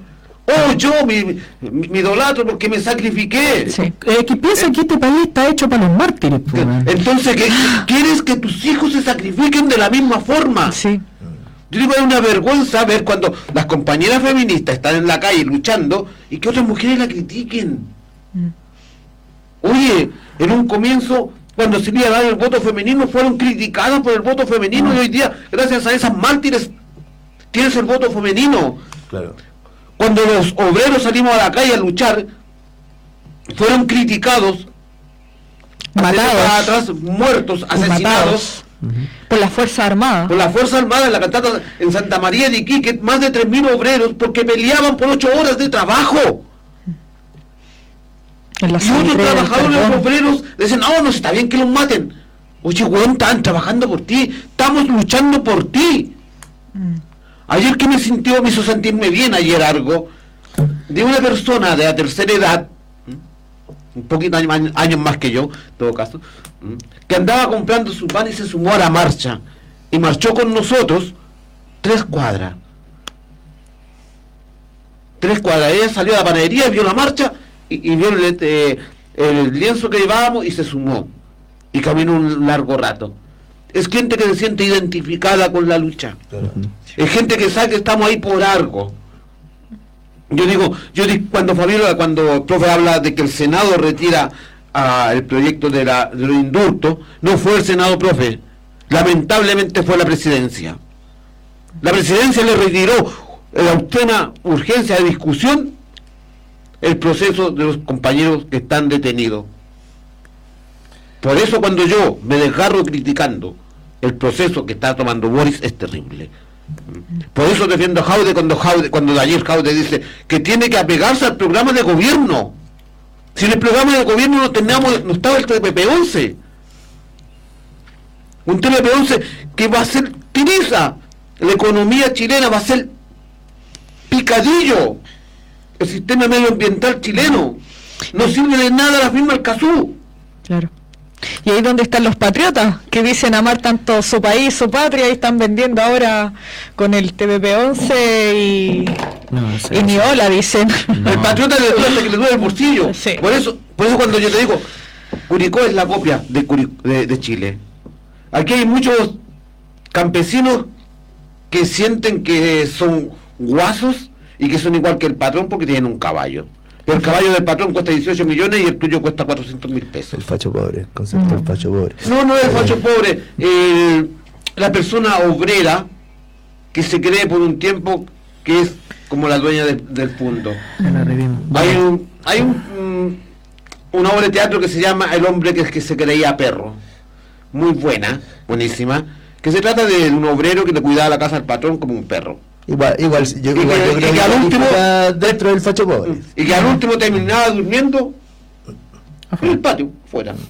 Pero él se decía, y así hay mucha gente de nuestra ciudad, de nuestro país que se cree en eso. O si no anda a los supermercados, o, o anda al retail, ¿cómo te atienden cuando vas sucio? O como te marcan los guardias cuando tú entras a alguna tienda solamente por andar con buzo. Claro, mira, yo soy obrero y tal vez por un tiempo he ganado más plata que aquel que me está vigilando y me ve como un ladrón. Sí, pero dejemos la, la plata en algunos momentos de lado. Yo creo que más que la plata No, es el tema que- de, es la, que es de la eso. humanidad. Si al final, eh, cómo se traspasa eso a la, a, a la hipocresía o esta distopía inhumana que, que se convierte Chile. Y en, en realidad nunca se ha ido, pues, si solamente se ha destapado. Y se ha destapado de manera más más impune. Dentro de esa, de esa impunidad obviamente está eh, lo que sucede con, con la amenaza eh, de, de, de los paramilitares de derecha. po. Sí, de eso- amenazar, la, de amenazar la institucionalidad y todo. Ahí, ahí lo que decía la compañera hablaba de los, los llamados patriotas. ¿eh? Mm. Los patriotas que están formando guerrillas. Con amor. Claro, y con todos los permisos, porque ah, los señores carabineros no nos criminalizan y mandan buses y buses para 50 personas y ellos que andan hasta con escudos, con lumbar, con... No lo veo entrar con esa- eh, no, con ese contingente no, para nada. a donde lo escoltan, lo escoltan, claro. Sí, y, y respecto am, al tema de, de, de las Fuerzas Armadas y, y la prensa, ¿ustedes se percataron que tanto importancia le dieron a los señores carabineros que los pillaron robándose Madera. Sí, que eso, si no me equivoco, fue hace como dos días, si no me equivoco. sí. No, no, yo ni siquiera lo he visto que lo nombren en alguna de los canales nacionales. Me enteré por Twitter, así de tanto. Twitter hace la pega muchas veces. Sí, pues varias cuestiones que podemos juntar de esta delincuencia policial. Primero, eh, policías que estaban armados y encapuchados en Arauco, eh, movilizándose en, una ca- en camioneta. También el robo de madera en Coyipulli, que pillaron, por así decir, al, al, al- uno de los, de los peces gordos del tema del robo de, de madera, donde quizás algunos medios lo mencionaron, pero jamás nombraron a la persona que estaba involucrada, Waldo Núñez Cáceres, empresario forestal sorprendido robando madera de manera flagrante desde un fondo en Coyipulli. Otros otro, ocho sujetos implicados en el ilícito junto a él quedaron con arresto domiciliario total. Eh, ya habíamos mencionado una situación similar en Curanilagüe, en Payaco, donde estaba involucrado funcionarios de la PDI. Eh, en uno de los grandes temas que empieza, que se ha instalado para la justificación de la militarización del Gualmapu y la militarización de la, de la zona sur y tratar de extenderlo al resto del país. Y por otro lado, la impunidad que existe eh, sobre el, flujo de las armas y de las municiones. De este caso de, eh, del envío de encomiendas de funcionarios policiales de la Araucanía que eh, terminaron con arresto domiciliario nomás. Que, que es literalmente no tener no tener ninguna cautelar, pues, sino pregúntenle al, al Paco Maturana, po, que es prácticamente estar en libertad en realidad. Yo te digo lo que decía aquí la compañera, que así habíamos visto por los medios de comunicación, la televisión abierta, esto de estos de estos dos delincuentes vestidos de verde, porque son delincuentes. Y no es el primer caso, ya le han comprobado tres casos ya. Ya están involucrados en tres, en dos hechos anteriores. ¿m? Y con él no, no, no sale eso no sale, no, tampoco salen los diputados senadores de aquellas regiones, ni tampoco sale hoy el día los llamados diputados que estaban tratando de que eh, a nivel nacional se le pidiera disculpa a carabineros. ¿eh? Ellos no salen, están calladitos. Son, son hechos que han estado ahí. Y con relación al robo de madera que dice acá Rodrigo, la prensa sa- eh, dice empresario forestal. No dice ladrón forestal. No. Dice empresario forestal. Es que el empresario acá en Chile, si no es por, por robar, no es empresario. po. Claro, y, y la- Si, no es por- si no es a partir de la ilegalidad, fueron descubiertos 12 personas. Dejaron a, a todo el otro en medida cautelar nomás. Y a uno solo detenido, que es el ladrón principal. Donde se proviene, esperemos, que venga un desglose total de todos los delincuentes que están ahí. De la triangulación de madera, porque hay una triangulación de madera que toda la plata igual vuelve a la forestal, porque la forestal cobra el seguro. Y tiene un palo blanco que roba y el palo blanco le vende otro palo blanco y el otro palo blanco le devuelve plata a las forestales. Y es raro que siempre que pillan camiones, van más de 54 camiones detenidos ya, pero llega el arresto, llega hasta ahí. Llega hasta No. el chofer. Sí, nadie más sabe, pa- no se sabe para dónde va la madera. No se sabe quién la compra, no se sabe quién, quién dio la guía, no se sabe nada, porque no conviene saberlo, porque hay muchos que están involucrados en esto. ¿eh? Y hay grandes grandes mandos en esto. también. Un- Una cosa, eh, la madera para construcción o materiales de construcción sigue subiendo a cada rato, ¿cierto? Sí. ¿Qué justificación darán? Yo creo que una de las justificaciones que dan en las barracas o en la ferretería donde venden eh, madera para construcción. O, el encarecimiento de los materiales de, este tipo, eh, no, porque este, eh, hay que cuidar la madera, que está peligroso de donde se saca, un montón de chivas. Bueno, ahí está una de las dudas de, de qué es lo que pasa con esa madera, madera comillas robada, que en realidad termina en un, en un círculo vicioso. Pero te vuelvo a insistir, como decía la compañera, mm, no sale nada en los medios de comunicación. Lo que sí salió, que estos empresarios madereros le pagaban, porque tenían que involucrar al pueblo, al pueblo originario. Tienen que, buscar esa cuestión. Claro, tenían que buscarlo, entonces, que estos camiones pasaban por los pueblos originarios y que pagaran una cuota. Entonces tenían que involucrar, sí o sí, ya que no han tomado detenido a ningún Ningún integrante de los pueblos originarios, como ladrones de madera, entonces ahora hay que involucrarlo de alguna u otra forma. Como que tenían que pagar peaje, parece. Claro, pero a mí me, me, me, me queda el sabor de Que lo más grave es que cobren el peaje. Sí, No, y me queda el sabor de que ahora se destapa este asunto que los pacos estaban robando camionetas para después robar madera. ¿eh? Me queda el sabor que justo en la misma semana donde sale este grupo de extrema derecha. Amenazando que son una guerrilla, aparezcan estas noticias que taparon a esta otra. Y cuando la- los medios de comunicación tratan de tapar una noticia es porque la otra es la importante. ¿Mm? Así funciona. Eh, Ángeles, una consulta. Eh, tú, eh, además de participar en una agrupación feminista eh, relacionado con, el, con la cleta, Ah. ¿hay alguna agrupación ahí? Eh, no, la verdad, em, eh, el tema de- del deporte lo hago de manera individual.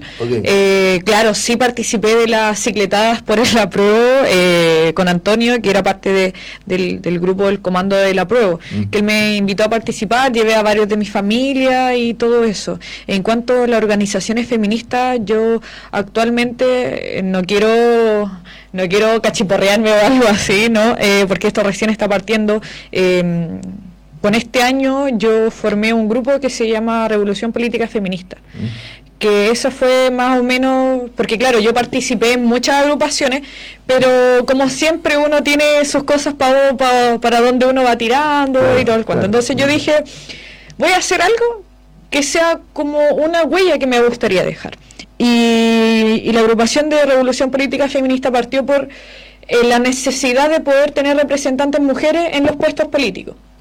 De- de eso partió, eh, poder involucrar a la mujer en, en- en más profundidad y, y- y claro, siempre de, de una perspectiva eh, de izquierda, eh, feminista, eh, disidente y bien, bien diversa eh, en todo.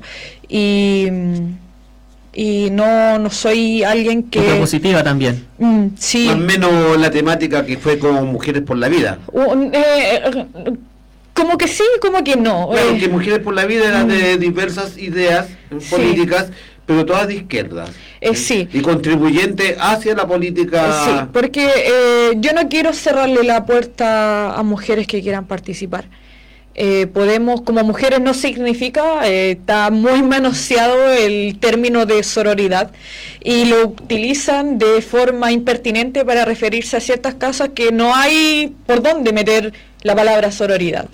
Y yo en, en base de este, de esta como agrupación, que somos poquitas recién ahora, em, parte de eso, no cerrarle las puertas a las mujeres, porque claro, todos somos, to- somos mujeres eh, biológicas, eh, todavía no, no hay ninguna integrante que sea una mujer, una chica trans, pero claramente las puertas están abiertas, Eh, porque más allá Eh, yo no soy del, del lado feminista de TERF, quiero dejarlo muy, muy en claro, yo no soy excluyente de ello. Eh, claro, hay una rama del feminismo que, que las excluyen, así como antiespecistas, y, y- y una infinidad de ramas que hay, a- asimismo como, como el sector de izquierda, hay una infinidad de ramas, también en el comunismo también existen varias ramas, Mm. y para mí es válido, pero quiero dejar en bien en claro que, que los discursos de odio dentro de mi agrupación no van a ser tolerados, jamás. Y mm, porque se supone que nosotros ya estamos totalmente divididos como soci- sociedad y yo no voy a querer que dentro de mi grupo también nos dividamos, sino que Y cada expuesta a más violencia. además. expuesta a más violencia, sino que es poder expresar nuestras opiniones, eh, nuestras diversidades, eh, nuestros pensamientos y a raíz de eso construir un camino que nos pueda ayudar como mujeres. Y bueno, siempre enfocado desde, desde la política, porque bueno, recién ahora nosotras gozamos de, entre comillas, derecho, lo que es el aborto de tres causales, pero fue aprobado gracias a personas que nos representaban, porque lamentablemente, o no, no sé si lamentable, pero nosotros vivimos en un país de democracia y ellos con sus votos son los que deciden si aprobar o no aprobar un proyecto. Y si tú no tienes los representantes, tú puedes, no sé, quemar Curicó, pero si ellos no lo quieren aprobar, no lo van a hacer, porque ellos son los únicos que lo pueden aprobar. Entonces, por eso, claro, mi manera de lucha, quiero hablar muy personal, mi manera de lucha es en base a ese camino, donde mm, nosotros eh, podamos eh, poder, eh, podamos tener representantes que voten por esas necesidades que nosotros estamos planteando, que puedan escucharnos, que decir, eh, nosotros necesitamos una educación sexual de calidad, eh, necesitamos eh, agentes de acción directa cuando hay, no sé, casos de algún tipo de acoso escolar, eh, abuso hacia las menores, eh, o sea, un secreto a voces que los profesores del, del Instituto Santa Marta agredían a su alumna, el secreto a voces que ocurría lo mismo eh, en el ex Liceo Mataquito, que ahora creo que se llama Nuevo Nue- Horizonte. Nuevo Horizonte, y un sinfín como otros colegios, entre comillas, emblemáticos que han existido este, este tipo de hechos y no han sido escuchados. Han minimizado su- sus dolores. Eh, profe, hay un comentario en Face, en realidad no sé si es un comentario o una pregunta, pero la verdad es que no entendí muy bien el, el- el sentido de la pregunta. Sí, bueno, eh, Berito Lucero dice, hola compa, de verdad comparto lo de las mujeres que marchan con cartelitos pidiendo respeto por nosotras, pero son muy dañinas y nos clavan el puñal por la espalda. No sé a qué se referirá. Tampoco entiendo. Pero bueno, el comentario de, de ella. Eh, quizá tiene que ver con lo que decía Ángel, o sea, de las visiones... Claro, sí, de, del del- feminismo radical podría decirlo yo. Pero- pero claro, eh, eso es lo que nosotras o, o yo quiero evitar. Que no sientan que este movimiento que por años ha luchado por los derechos de las mujeres sea también el movimiento que los apuñale por la espalda, porque eh, es fuerte eso. Oye, Eh, Ángela, yo quiero hacerte una pequeña consulta. Si estoy errado, bien, me lo aclaras. Ya que pasamos al tema feminista, van a sacar de lado este otro argumento que tenía para, para, para amenazas del sur. Eh, hay algo que, que dentro de mis años y mi mente, porque por algo te saqué mujeres por la vida. En esos tiempos, tanto las compañeras de Mujeres por la Vida se apoyaban de alguna u otra forma también en los compañeros. Lo que a mí de repente veo del movimiento feministas, que yo no entiendo, es por qué siempre el querer alejar a los hombres, compañeros, que queremos apoyar, que estamos de acuerdo, por ende queremos apoyar porque estamos de acuerdo con sus demandas. ¿eh? Entonces muchas veces tú vas a ver que a las compañeras no les suceda nada porque puede haber agresiones y empiezan a insultar a los hombres. Eh, sí, eso, Eso es, es algo que, que siempre, que hace mucho tiempo en mi cabeza, dice, porque yo, nosotros trabajamos con mujeres por la vida. Y, y trabajamos con muchas compañeras en, nue- en nuestros tiempos políticos. Y siempre hemos respetado y hemos respetado sus derechos como, femi- como, como feministas, como mujeres, y le hemos hecho resaltar sus derechos. ¿Mm? Entonces, que, que uno tenga la intención de querer apoyar, que está de acuerdo con las demandas, y que te empiecen a insultar. y a Sí, ¿Qué? Dice uno, ¿qué, qué onda? Eh, mire, eh, voy a aclarar un poquito cómo surgió el movimiento separatista. Las feministas separatistas eh, no toleran eh, que hombres eh, se incluyan dentro del movimiento. Por ejemplo, tú puedes, voy a dar un, un- un- un caso. Por ejemplo, lo que ocurrió en Estados Unidos cuando asesinaron por un crimen de, de racismo. eh, se me fue el nombre, no, no recuerdo. Floyd. Ya, George. Eh, la gente de, de- de raza afroamericana, Afrodescendiente. afrodescendiente, dijeron, este movimiento es de nosotros, nosotros quienes vivimos el racismo cada día. Y por favor los blancos, que se hagan un ladito, porque nosotros, este movimiento es de nosotros y queremos hoy nosotros presentarnos ante el mundo en cuanto a nuestras peticiones. Los blancos históricamente siempre han sido, entre comillas, supremacistas y han sido los protagonistas de toda la historia. Y este movimiento pedimos respeto y que una vez seamos nosotros los protagonistas de la historia. En el feminismo ocurre algo similar, porque dicen, no, no es que tú no puedas apoyar el movimiento feminista. Claramente tú lo puedes hacer. Asimismo como tú puedes apoyar los movimientos de las personas afroamericanas, el movimiento de los pueblos originarios. Tú lo puedes apoyar claramente porque creo que es algo de conciencia social que lo tienes que hacer. Por tus principios, por tu ética, por tu moral. Pero hay cosas que tú puedes apoyar, pero ya involucrarte en el caso de los movimientos feministas separatistas ya no es apoyar, sino que es apropiarte de un movimiento. Eh, ¿A base de qué voy a decir esto? Ha ocurrido muchos casos de, no quiero generalizar, solo voy a citar casos puntuales, donde han existido hombres que se han involucrado más allá en el movimiento feminista y después han surgido polémicas porque resulta que tienen antecedentes de alguna agresión sexual, que han violentado a alguna de sus parejas, entonces... eh, básicamente es como me- disculpa que interrumpa, me, me acordé de, de tanta polémica que hay con el colectivo Pan y Rosa, que hubo también una cosa así en Santiago. Sí. Me parece. Entonces, eh, el movimiento en sí o, o los brazos de- de- del movimiento feminista llegaron a un punto en el que dijeron, ¿saben qué? Ya no nos vamos a arriesgar. Simplemente vamos a hacer esto separatista y los hombres, si quieren apoyar, pueden apoyar por sus redes sociales, concientizar a sus pares, eh, entablar el tema en la mesa, pero a la hora de marchar, eh, de exigir justicia, ya sea por un femicidio, por exigir eh, derechos, que seamos nosotros las protagonistas. Porque toda la historia de la mujer, lamentablemente, en la, en la literatura y en todo, la han escrito los hombres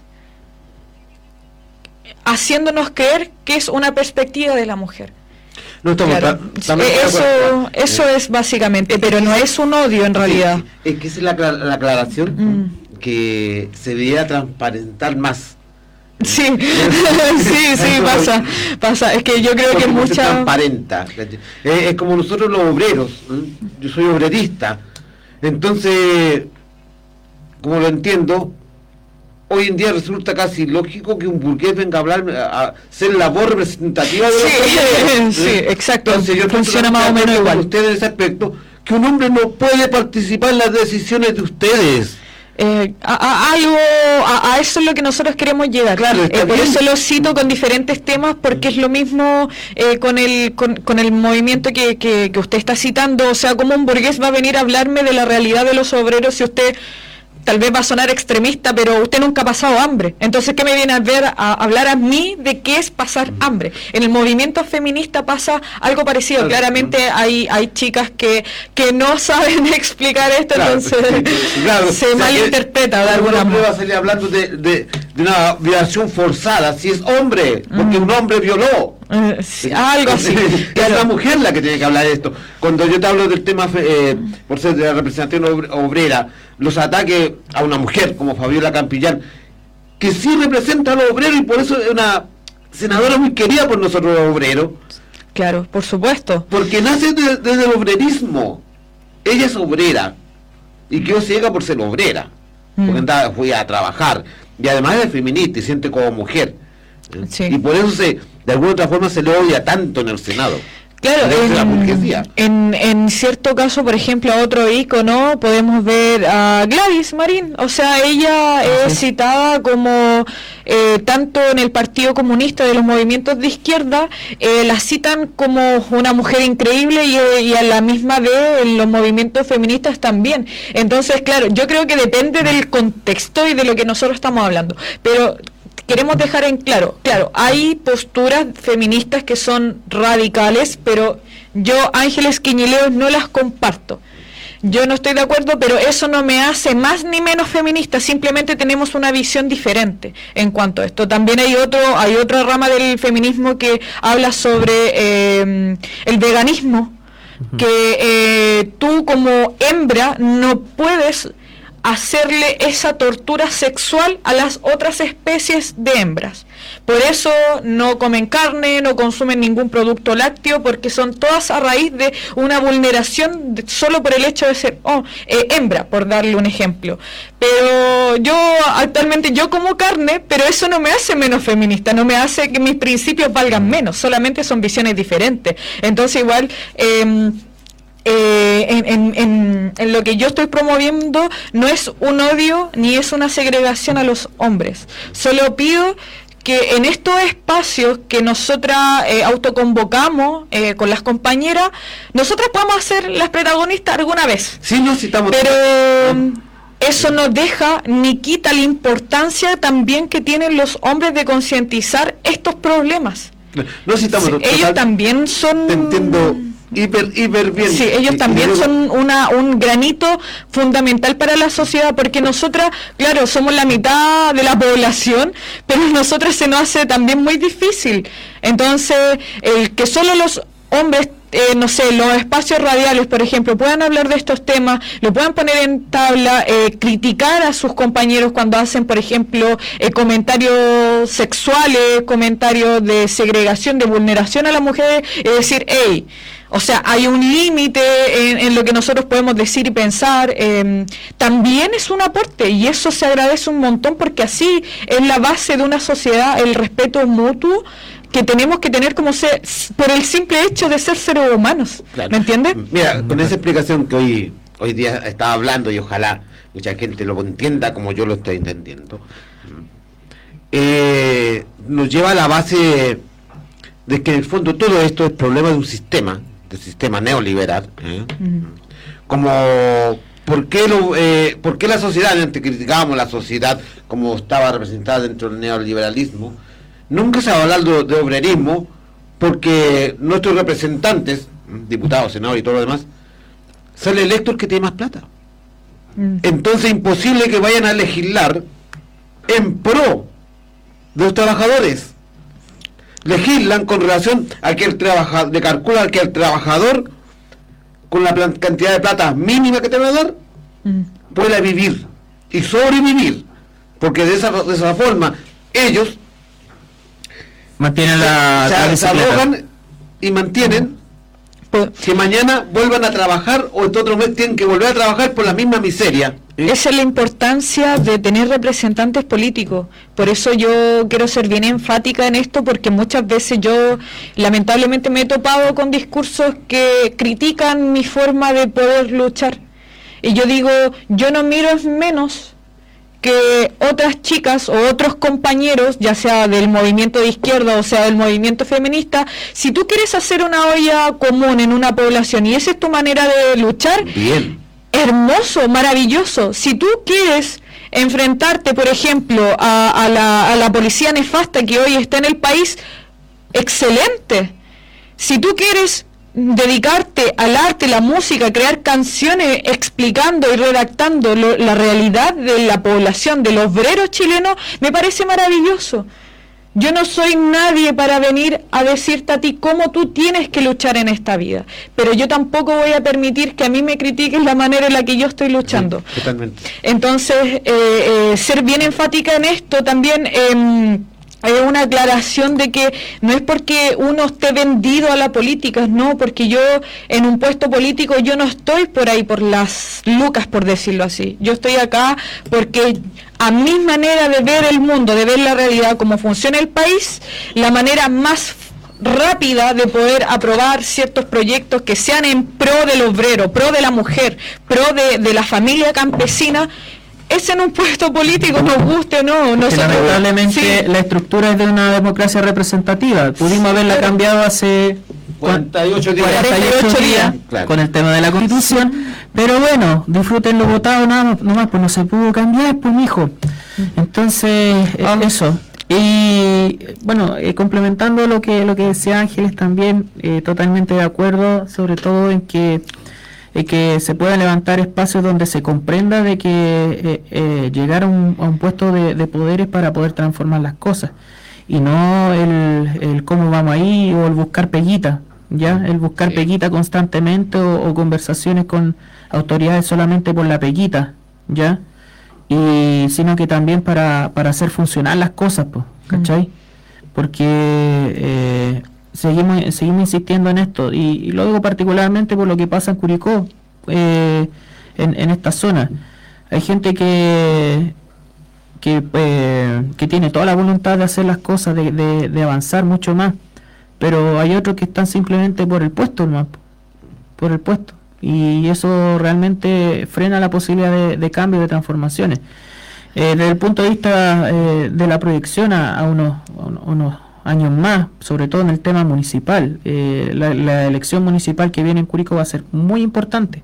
Por- primero porque esper- esperemos que se termine de una vez por todas el, eh, el- la dinastía de la democracia cristiana y además el, el- el carácter de, de este latifundio por todo lo que por todo lo que implica la municipalidad de Curicó.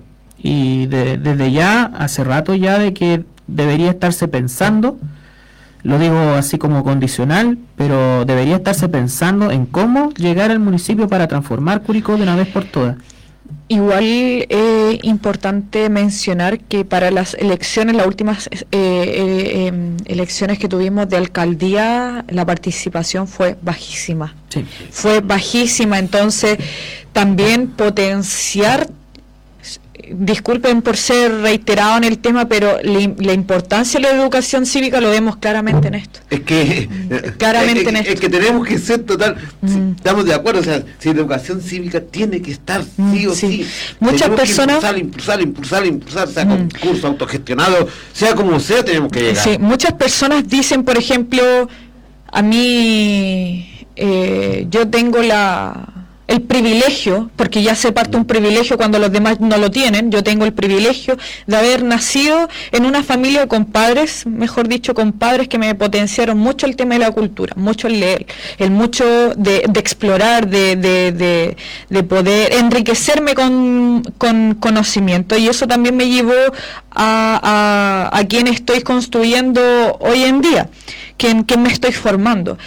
Y, y claro, yo em, me gusta mucho hablar de la contingencia social, me gusta mucho hablar sobre historia, me gusta mucho hablar de política y me he topado muchas veces cuando uno llega a otros lugares y uno comienza a hablar de estos temas, nos falta la persona que dice, ya están hablando de tal cosa, oh, que latero y la cuestión. Y yo digo, o sea, si nosotros tenemos esa mentalidad de que hoy el tema latero, o sea, de partida nosotros, yo como mujer, yo tengo derechos, entre comillas, tengo derechos por mujeres que pensaron que el voto femenino no era un tema latero. Era un tema que se tenía que actuar, se tenía que conversar, se tenía que ejecutar. Había que hacer un plan de acción para poder cambiarlo. Y no se quedaron el hoy el tema latero. Entonces, realmente la gente tiene eh, un rechazo hacia la política, pero no se dan cuenta que también hay que, a todas las cosas hay que usarla a nuestro favor. Puede que no nos gusten ciertas cosas, pero ten- tenemos que buscar algún caminito y llegar hasta ahí y, utilizar esas cosas que puede que a nosotros no nos gusten para potenciar nuestras luchas. Oye, eh, mira, tú, tú toca- tocaron dos puntos. El profe tocó un punto que era lo que es la democracia cristiana y tú tocaste el punto de la política. Cuando la gente se decepciona de la política, y sobre todo de ciertos partidos, a mí me vino a resonar inmediatamente lo que hoy en día el chantaje que está haciendo la democracia cristiana, que le está haciendo al gobierno. El hecho de que estén hablando de que si, persisten en las querellas contra Sergio Mico, un violador, un apoyador, encubridor de las violaciones de los derechos humanos del 18 de octubre en adelante, iban a empezar a boicotear al gobierno. A mí me parece, pero de una bajeza, y a esa política es lo que la gente le tiene odio. Sí. A esa basura política que hay, como un lado, lado Weber que sale diciendo que que pedirle disculpas a todos los carabineros, cuando él se ha gastado y se ha enriquecido con haciendo esos discursos estúpidos. ¿eh? Hoy en día lo más fácil es estar del lado de la derecha o, o del lado de- de- de ponernos como delincuentes a los que salimos en las calles. ¿eh? Entonces, a mí me inquieta mucho eso que está haciendo hoy en día, lo que es la concertación, poniéndole todas las fichas de salvar a un violador de los derechos humanos, encubridor de violaciones de los derechos humanos como Sergio Mico. ¿eh? No quería dejar pasar eso hoy día porque es algo que me molesta mucho y, y a esta sociedad. no- cada día, cada 18, cada, cada compañero muerto, cada compañero torturado, cada compañero que perdió, eh, tuvo daños oculares, ¿eh? De todo ellos se están riendo. Se está Exacto. riendo de toda una necesidad de un pueblo. del sufrimiento de, de, de la familia y esas mismas personas que hoy están enjuiciando eh, no han salido a pedir que Gonzalo de la Carrera también pida disculpas por sus dichos en Twitter, o sea, eh, lanzaron y crearon todo un escenario de, de- de drama por los tweets de, mm, de, de en contra de los señores carabineros, de hoy los Paco aquí, Paco allá, uy, parece que no sé, fue una desgracia para ellos, pero no les ocurrió lo mismo cuando Gonzalo en la carrera ponía jovencitas primera anal en Twitter, o cuando pasaba por afuera el Liceo 1 y decía que las jovencitas las legalizaran. O sea, ¿de qué, de, de qué estamos hablando? O sea, ¿en qué momento ellos tienen, parece que tienen mal calibrado el tema de la moral y la ética? O sea, para ellos es más aberrante que insulten y le digan, disculpe la palabra, Paco esculeado, a que uno, una persona de cuánto, 50 años esté mirando adolescentes niñas de cuánto, de 15 años y pedir que las legalicen. O sea, ¿de qué estamos hablando? Que podrían ser sus nietas. que podrían ser sus nietas. Entonces eh, eh, es terrible y uno dice, no, no entiendo cómo estas personas están en estos puestos políticos y a través de cómo, de personas que lo eligieron. Entonces eh, es terrible, ya sea eh, el, el diputado Kaiser también con sus dichos recriminando el voto a la mujer y, todo lo demás. O sea, si ellos lo dicen en plena eh, en transmisión en vivo, en Twitter y en una infinidad de, de- de ahí mismo en la cámara. Son capaces de decir esas cosas. ¿Qué dirán cuando están solos en sus casas con sus amigos, carreteando, comiéndose un asado? ¿Qué son capaces de ellos con esa mente? Porque ya para mí son mentes perversas. ¿Qué son capaces de llegar a pensar? Y como tratan a sus parejas, a sus esposas, a sus hijas, eh, a la asesora del hogar. Claro. Bueno, un montón de, de dichos. ¿Puedo decir algo? Volví. Ah, chiquillo, eh, yo creo que también tiene que ver con el hecho de que, a ver, a mí lo que más me preocupa en relación a eso, teniendo totalmente, estoy totalmente de acuerdo con lo que están diciendo, pero lo que más me preocupa es los chilenos que votan por ellos. No sé Mm. si, se, si Sí. se entiende lo que estoy diciendo. representan a, a ese tipo de mentalidad. Pues, sí, eso, es lo, Sí, eso es lo terrible. Eso es lo aberrante. Yo creo que tam- además de eso, profe, yo creo que tiene que ver mucho con el tema, la falta de educación, con la ignorancia y con, con ese sistema que está implantado desde mucho tiempo atrás, hablo históricamente de ese eh, machismo malentendido que existe en Chile. Eh, el sentido de... el- me equivoqué en decir malentendido. En malentender el, el concepto del, del varón, digamos, dentro de una familia. Eh, siento que siento La, que la impronta patriarcal. pues. Exacto, esa es la palabra, profe. Ay, sí, es un gusto trabajar con profesores. Ya, chiquillos, eh, ¿quién se despide primero? Le damos el lugar a la dama, ¿cierto? Ángeles. Eh, Bueno, fue un gusto poder conversar con usted hoy. Eh, se agradece mucho estos espacios. Eh, se agradece el tiempo y que estuvieran dispuestos a también escuchar la voz de, de los jóvenes, entre comillas, de los jóvenes, y que nosotros también estamos haciendo algo, que nosotros también estamos dolidos, también estamos sufriendo y, estamos remando para el mismo lado que ustedes. Eh, nada, solo, solo espero que en unos 50 años más me vuelva a sentar a esta mesa y decir, esta lucha ha valido algo. Eh, una consulta, eh, la gente que quiera ubicar la, la agrupación, ¿cómo tiene que hacerlo? Eh, yo te- tengo una página de Instagram que, mm, que se llama Revolución Política Feminista. El usuario es- es r.evolución polifem. Pero solamente escribiendo Revolución Política Feminista, yo creo que les va a aparecer. Ya Tiene la, la fotito de una chica que sale em, con el futuro es feminista. Así que, nada, em, la agrupación está totalmente abierta.